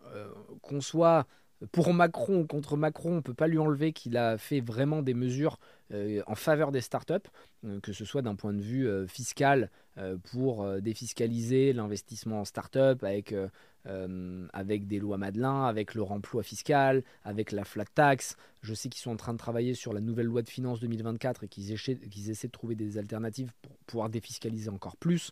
Il y a la BPI euh, euh, qui, qui injecte beaucoup d'argent. Euh, ils ont mis des initiatives en place avec le French Tech Tremplin. Donc il se passe des choses pour les startups. Euh, et il y a euh, 30 licornes, donc c'est des sociétés qui valent plus d'un milliard, même si pour moi c'est un, un terme qui est très galvaudé parce que la valorisation n'a pas d'intérêt à mes yeux. Ce que je regarde, c'est plutôt le chiffre d'affaires et le résultat Mm. que font les startups. C'est-à-dire qu'il y a des boîtes qui valent un milliard mais qui font pas un euro de chiffre d'affaires. Bon, c'est très bien parce que parfois c'est de la deep tech, c'est de la recherche et donc euh, ils feront du chiffre d'affaires plus tard, il n'y a pas de souci. Mais il faudrait quand même que on se concentre aussi sur le, le chiffre d'affaires généré et aussi les bidas, ce qu'on appelle la bottom line. Parce qu'à un moment, vaut mieux peut-être une boîte qui fait que 50 millions d'EBITDA, euh, mais qui, euh, tu vois, euh, est sustainable, quoi, qui peut tenir dans le Ouais, temps, plutôt qu'une boîte qui vaut 3-4 milliards, mais qui crève s'il n'y a pas un VC qui vient remettre 100 millions tous les, tous On les re- 6 mois. On revient un peu au concept de l'antifragilité euh, de. Exactement. Donc, euh, donc euh, voilà, je sais plus quelle était ta question. C'est euh, l'écosystème le- dans les autres pays. Ouais, mais l'écosystème sur les autres pays, on est pas mal. Franchement, euh, on commence à exister. On est évidemment très loin de la Silicon Valley et compagnie, très loin de la Chine, qui déploie vraiment de manière agressive. Ah oui, c'est très. Ouais, ils sont très forts, mais la limite de la France, et c'est ce qu'il faut mettre dans la tête des, des Français, des entrepreneurs, c'est qu'il faut penser global. C'est-à-dire Mm. que en France, tu as 60 millions d'habitants. En Chine, ils sont un milliard. Euh, ou en Asie, tu vois. Oui, le marché interne. est- Donc, euh, si tu veux, ton marché domestique, Mm. Il est colossal. Admettons qu'un entrepreneur lance un Shopify et il vend euh, des bouteilles d'eau. S'il vend des bouteilles d'eau à des Français, il a 65 millions de clients potentiels. Si un Chinois fait la même chose et qu'il vend la même bouteille, il peut toucher un milliard de personnes. Pour lui, c'est pas plus dur de mettre en place Shopify et sa logistique. Ouais. Juste, il a plus de clients potentiels. Et donc, sa possibilité de scale, donc de croissance rapide, n'a aucune commune mesure avec l'entrepreneur français. Hmm. Le français, il faut qu'il pense international. Mais le problème, c'est que chaque pays a ses réglementations, chaque pays a sa langue. Donc euh, concrètement, même si tu veux vendre en Europe, faut faire des packaging euh, qui sont différents en fonction de chaque pays. Euh, faut des cartons euh, qui sont euh, pas tous au même endroit chez le logisticien parce que tu peux pas expédier au même coût si ça part de France que de l'Allemagne. C'est une tannée à gérer. C'est très compliqué. Donc le, le- le produit en tant que tel va être très compliqué à développer en France, je pense. Si tu fais une boîte produit, donc comme feed, hein, en réalité, un truc que tu vends, un truc matériel, euh, je pense que ce sera un petit business. Un petit business, ça veut dire quelque chose qui va faire 50 millions de CA, tu vois, maximum. Ce qui est déjà très bien, tu vois, comparé à, à plein de PME. Mais ce que je veux dire, c'est que ce sera jamais une licorne. Si tu veux vraiment pouvoir faire quelque chose de gros, il faut t'orienter vers de la tech, vers quelque chose, euh, tu vois, une application, un, un modèle SaaS où tu vas vendre à du B2B un logiciel. quelque chose qui soit plus facile à développer parce qu'en réalité, ton logiciel, il marchera aussi bien en France Oui. qu'en Espagne, qu'en Allemagne, ou qu'aux États-Unis. Et puis après, tu as l'autre possibilité. Il y a des start français qui le font. C'est te dire, je suis français, mais je vais direct faire mon projet aux États-Unis. Parce qu'aux États-Unis, tu as 300 millions de personnes, hum, donc 300 millions de clients, que tu as énormément de fonds euh, qui ont de l'argent, et que euh, ce sera peut-être plus simple que de galérer en France. Mais on est déjà beaucoup mieux qu'il y a 10 ans. Il y a 10 ans, il n'y avait pas d'écosystème startup. hein. Ça n'existait pas, les startups. Donc euh, Macron, quand il dit Startup Nation, ça, ça énerve un peu les gens. Mais en attendant, euh, c'est le deuxième pourvoyeur d'emploi, l'écosystème startup. C'est avant les artisans. D'accord. Ça, les gens ne s'en rendent pas compte. C'est énorme ce que, ce que représentent les startups. Euh, Il y en a une tonne aujourd'hui et ça crée de l'énergie, ça disrupte des marchés. Et typiquement, tu vois, il y a des sujets de deep tech, de health tech, de food tech, euh, où la France, si elle arrive à jouer un rôle important, peut vraiment prendre des parts de marché énormes. Tu vois, typiquement, la, la viande de synthèse, euh, la viande moléculaire en laboratoire, etc., la deep tech, l'intelligence artificielle, le Web 3 faudrait qu'on en profite et qu'on soit les premiers pour euh, vraiment imposer euh, au reste du monde notre, notre compétence. Écoute, après, dernier sujet. Euh, parce qu'on on l'a un peu survolé, mais euh, je trouvais euh, le sujet intéressant. C'est euh, à un moment donné euh, sur Feed, il y a la période Covid, etc. Et votre marketing, vous le réorientez sur un personal branding. Euh, c'est là où on te voit commencer à passer partout sur les podcasts, en interview, etc. Dans la foulée, bah, tu passes à la télé. Euh, et en plus de ça, dans tout ce que tu fais, euh, euh, que ce soit volontaire ou non, mais t'es clivant.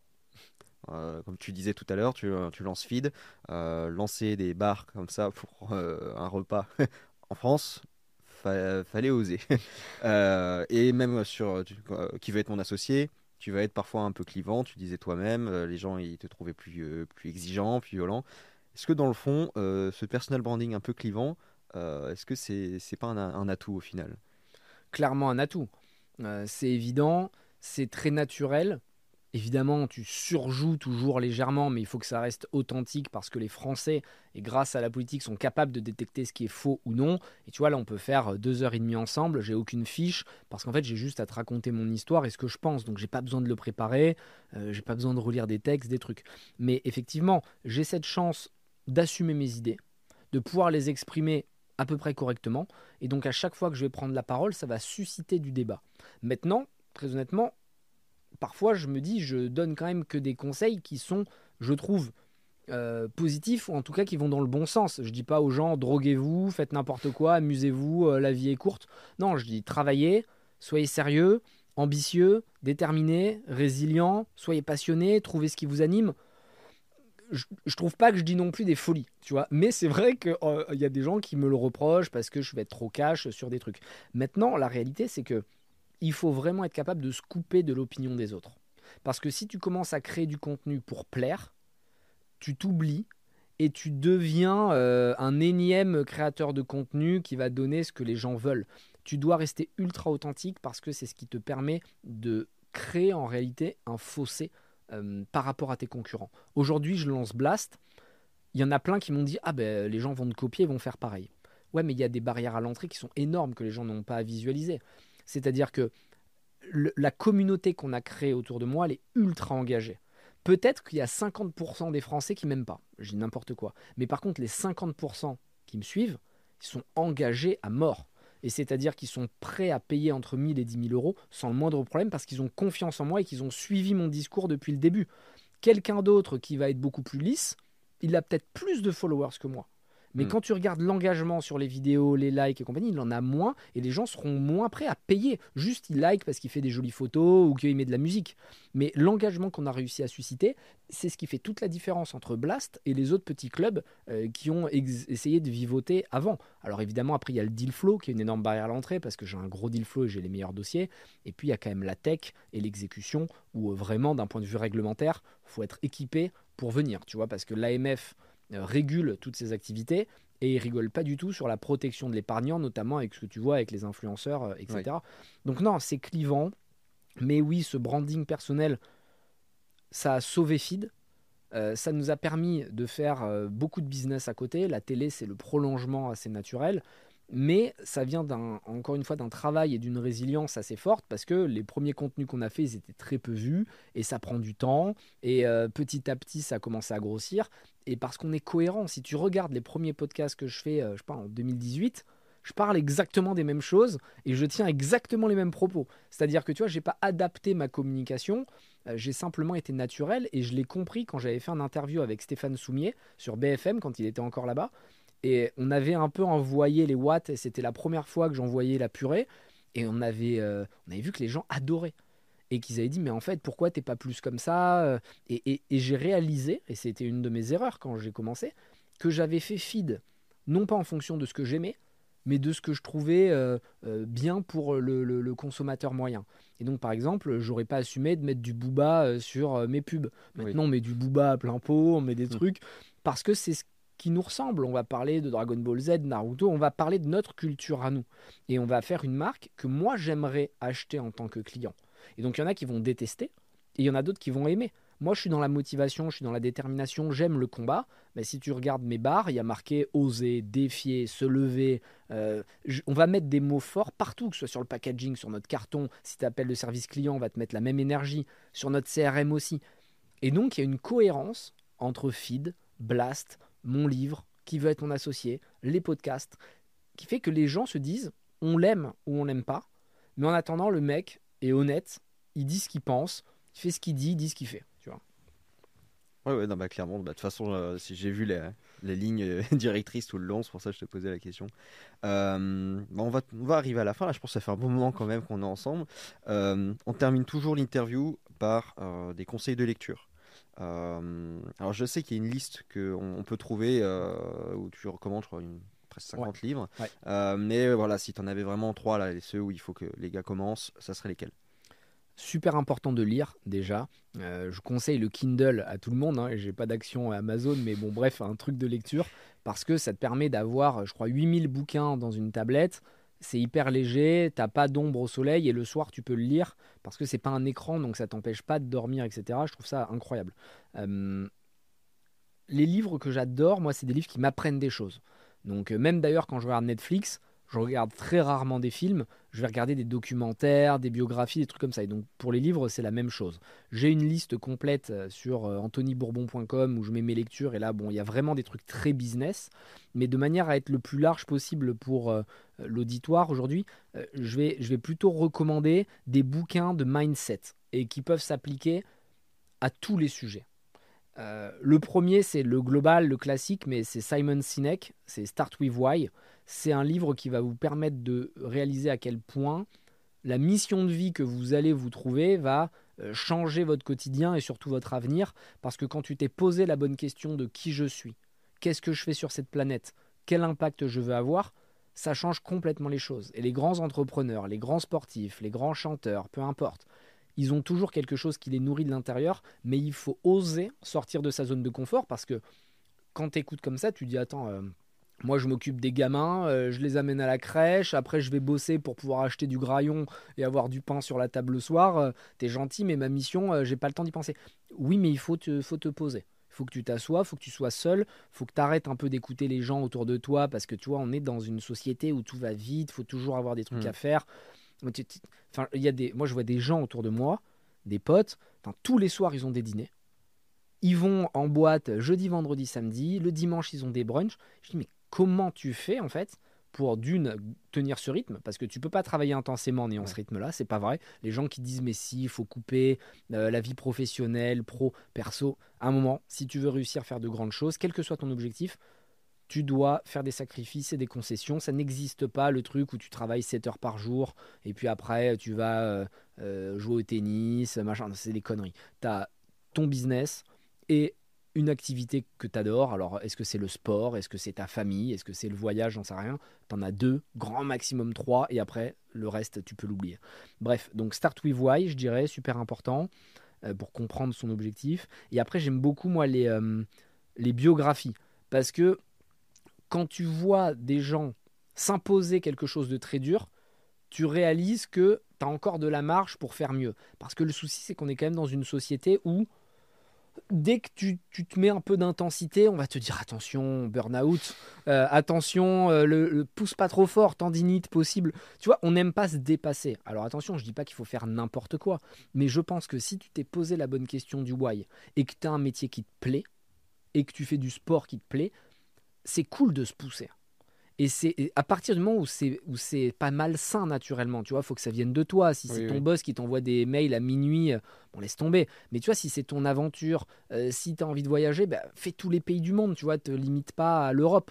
Euh, et, je trouve que l'intensité peut vraiment te nourrir et t'apporter sans évidemment franchir du mauvais côté où tu deviens complètement drogué à ton travail, où tu n'as pas de vie sociale, etc. et typiquement, euh, des exemples de livres que je trouve fous là-dessus, c'est Raphaël Nadal, euh, où quand tu lis le livre, sa biographie, vraiment, tu as mal au ventre pour lui. C'est-à-dire que le mec s'entraîne avec le doigt de pied cassé et il dit pour avoir moins mal, je mets un truc pour me surélever le petit doigt de pied, comme ça je le sens un peu moins quand, quand il bouge dans ma chaussure. Et, et, tu vois, en fait, tu lis ça et tu dis le mec il fait Roland Garros alors qu'il a le pied cassé et il se met des injections intraveineuses pour euh, pouvoir tenir. Et toi, après, tu te plains parce qu'à 8 heures, ça sonne, c'est un peu tôt, tu vois, tu as la montre qui vibre au poignet, tu fais la gueule. Non, tu vois, non, respecte Nadal, tu vois, fais-le pour mm. lui au moins, tu vois. Donc, euh, Raphaël Nadal, Usain Bolt, euh, j'aime beaucoup euh, Kournikova aussi, la, joueuse de tennis qui, qui, qui, explique à quel point elle avait des problèmes à l'épaule, à quel point elle s'est battue, et pour sortir de son cliché, comme elle était belle en plus, machin, bon, bref. non, c'est Sharapova ou Kournikova Non, c'est Sharapova, je crois, pas Kournikova. Euh, et euh, sinon, un dernier que j'aime bien aussi, là, que je me suis refait il y a pas longtemps, c'est Schwarzenegger. Parce que je trouve que c'est incroyable. Euh, tu vois, ça montre à quel point t'es pas limité. Je pense que si il était américain, il serait président. Il serait président des États-Unis. Bah, déjà, avoir été gouverneur de la Californie, il faut se dire qu'en termes de PIB, etc., c'est la France. Hein. Ah, c'est dingue. En, en termes de poids économique, etc., c'est comparable à la France. C'est quand même un mec qui a commencé en faisant Conan le barbare et qui finit gouverneur de Californie. C'est quand même exceptionnel. Le mec euh, vient d'Autriche, si je dis pas de conneries. Euh, son père était bûcheron. Enfin, tu vois, il avait une vie toute tracée, un truc pourri. Il dit non, moi je décide de faire plus. Euh, il part aux US, il se met dans bodybuilding. Déjà, bodybuilding, on aime ou on n'aime pas, tu vois. oui, les physiques, machin, c'est très gros, très machin. C'est pas la question. Le, la discipline de ces mecs, ou de ces nanas d'ailleurs, c'est euh, à couper le souffle. Tu es obligé de leur rendre euh, un mérite incroyable parce que ils vont compter et mesurer chaque calorie, ils vont s'entraîner à répétition. Alors ok, stéroïde, pas stéroïde, mais c'est pas la question. Moi je parle vraiment de la discipline, du mindset. C'est exceptionnel. Donc le mec est champion, je crois, 7 fois, 8 fois, 9 fois de Mister Olympia. Donc c'est-à-dire qu'il est au top niveau du monde du bodybuilding, qui est quand même une, une discipline qui est ultra exigeante sur le mindset. Après, il se dit, je vais devenir acteur. Il devient acteur, il défonce euh, tout Hollywood. Et puis après, il se dit, bah, je vais faire de la politique. En plus de ça, si je me souviens bien, euh, il investissait dans l'immobilier quand même à côté. Enfin, même sur le côté purement entrepreneurial là-dessus, il était, euh, il était à fond dedans aussi. C'est incroyable parce que tu vois, c'est sûrement un mec qui est intelligent, mais c'est un mec normal. Tu vois, c'est pas un mec qui vient d'une grande famille. il n'avait pas beaucoup d'argent au début. Et je trouve que c'est quand même des exemples inspirants. Alors mm. après, chacun doit faire ce qui lui plaît. Tu n'es pas obligé de devenir Schwarzenegger pour être épanoui. Mais c'est toujours cool de voir des gens qui ont cru en eux, qui ont pris du plaisir. Tu vois, c'est un peu comme Bernard Tapie, euh, qu'on aime ou qu'on n'aime pas le personnage.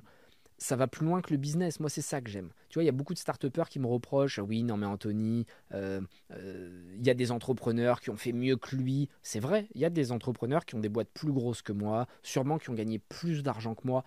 Mais moi, ma mission, elle n'est pas qu'entrepreneuriale. Tu vois, c'est l'impact que tu as autour des gens. Et un mec comme Bernard Tapie, il, a, il, a, gagné la Champions League, euh, il a fait euh, la traversée là, de je sais plus quoi avec son bateau, il a gagné le Tour de France, il, a, il a redressé des boîtes.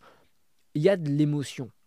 Et quelle est la différence entre un bon entrepreneur et quelqu'un qui reste dans les mémoires, ou en tout cas qui est très visible sur les réseaux, ou qui va avoir un impact?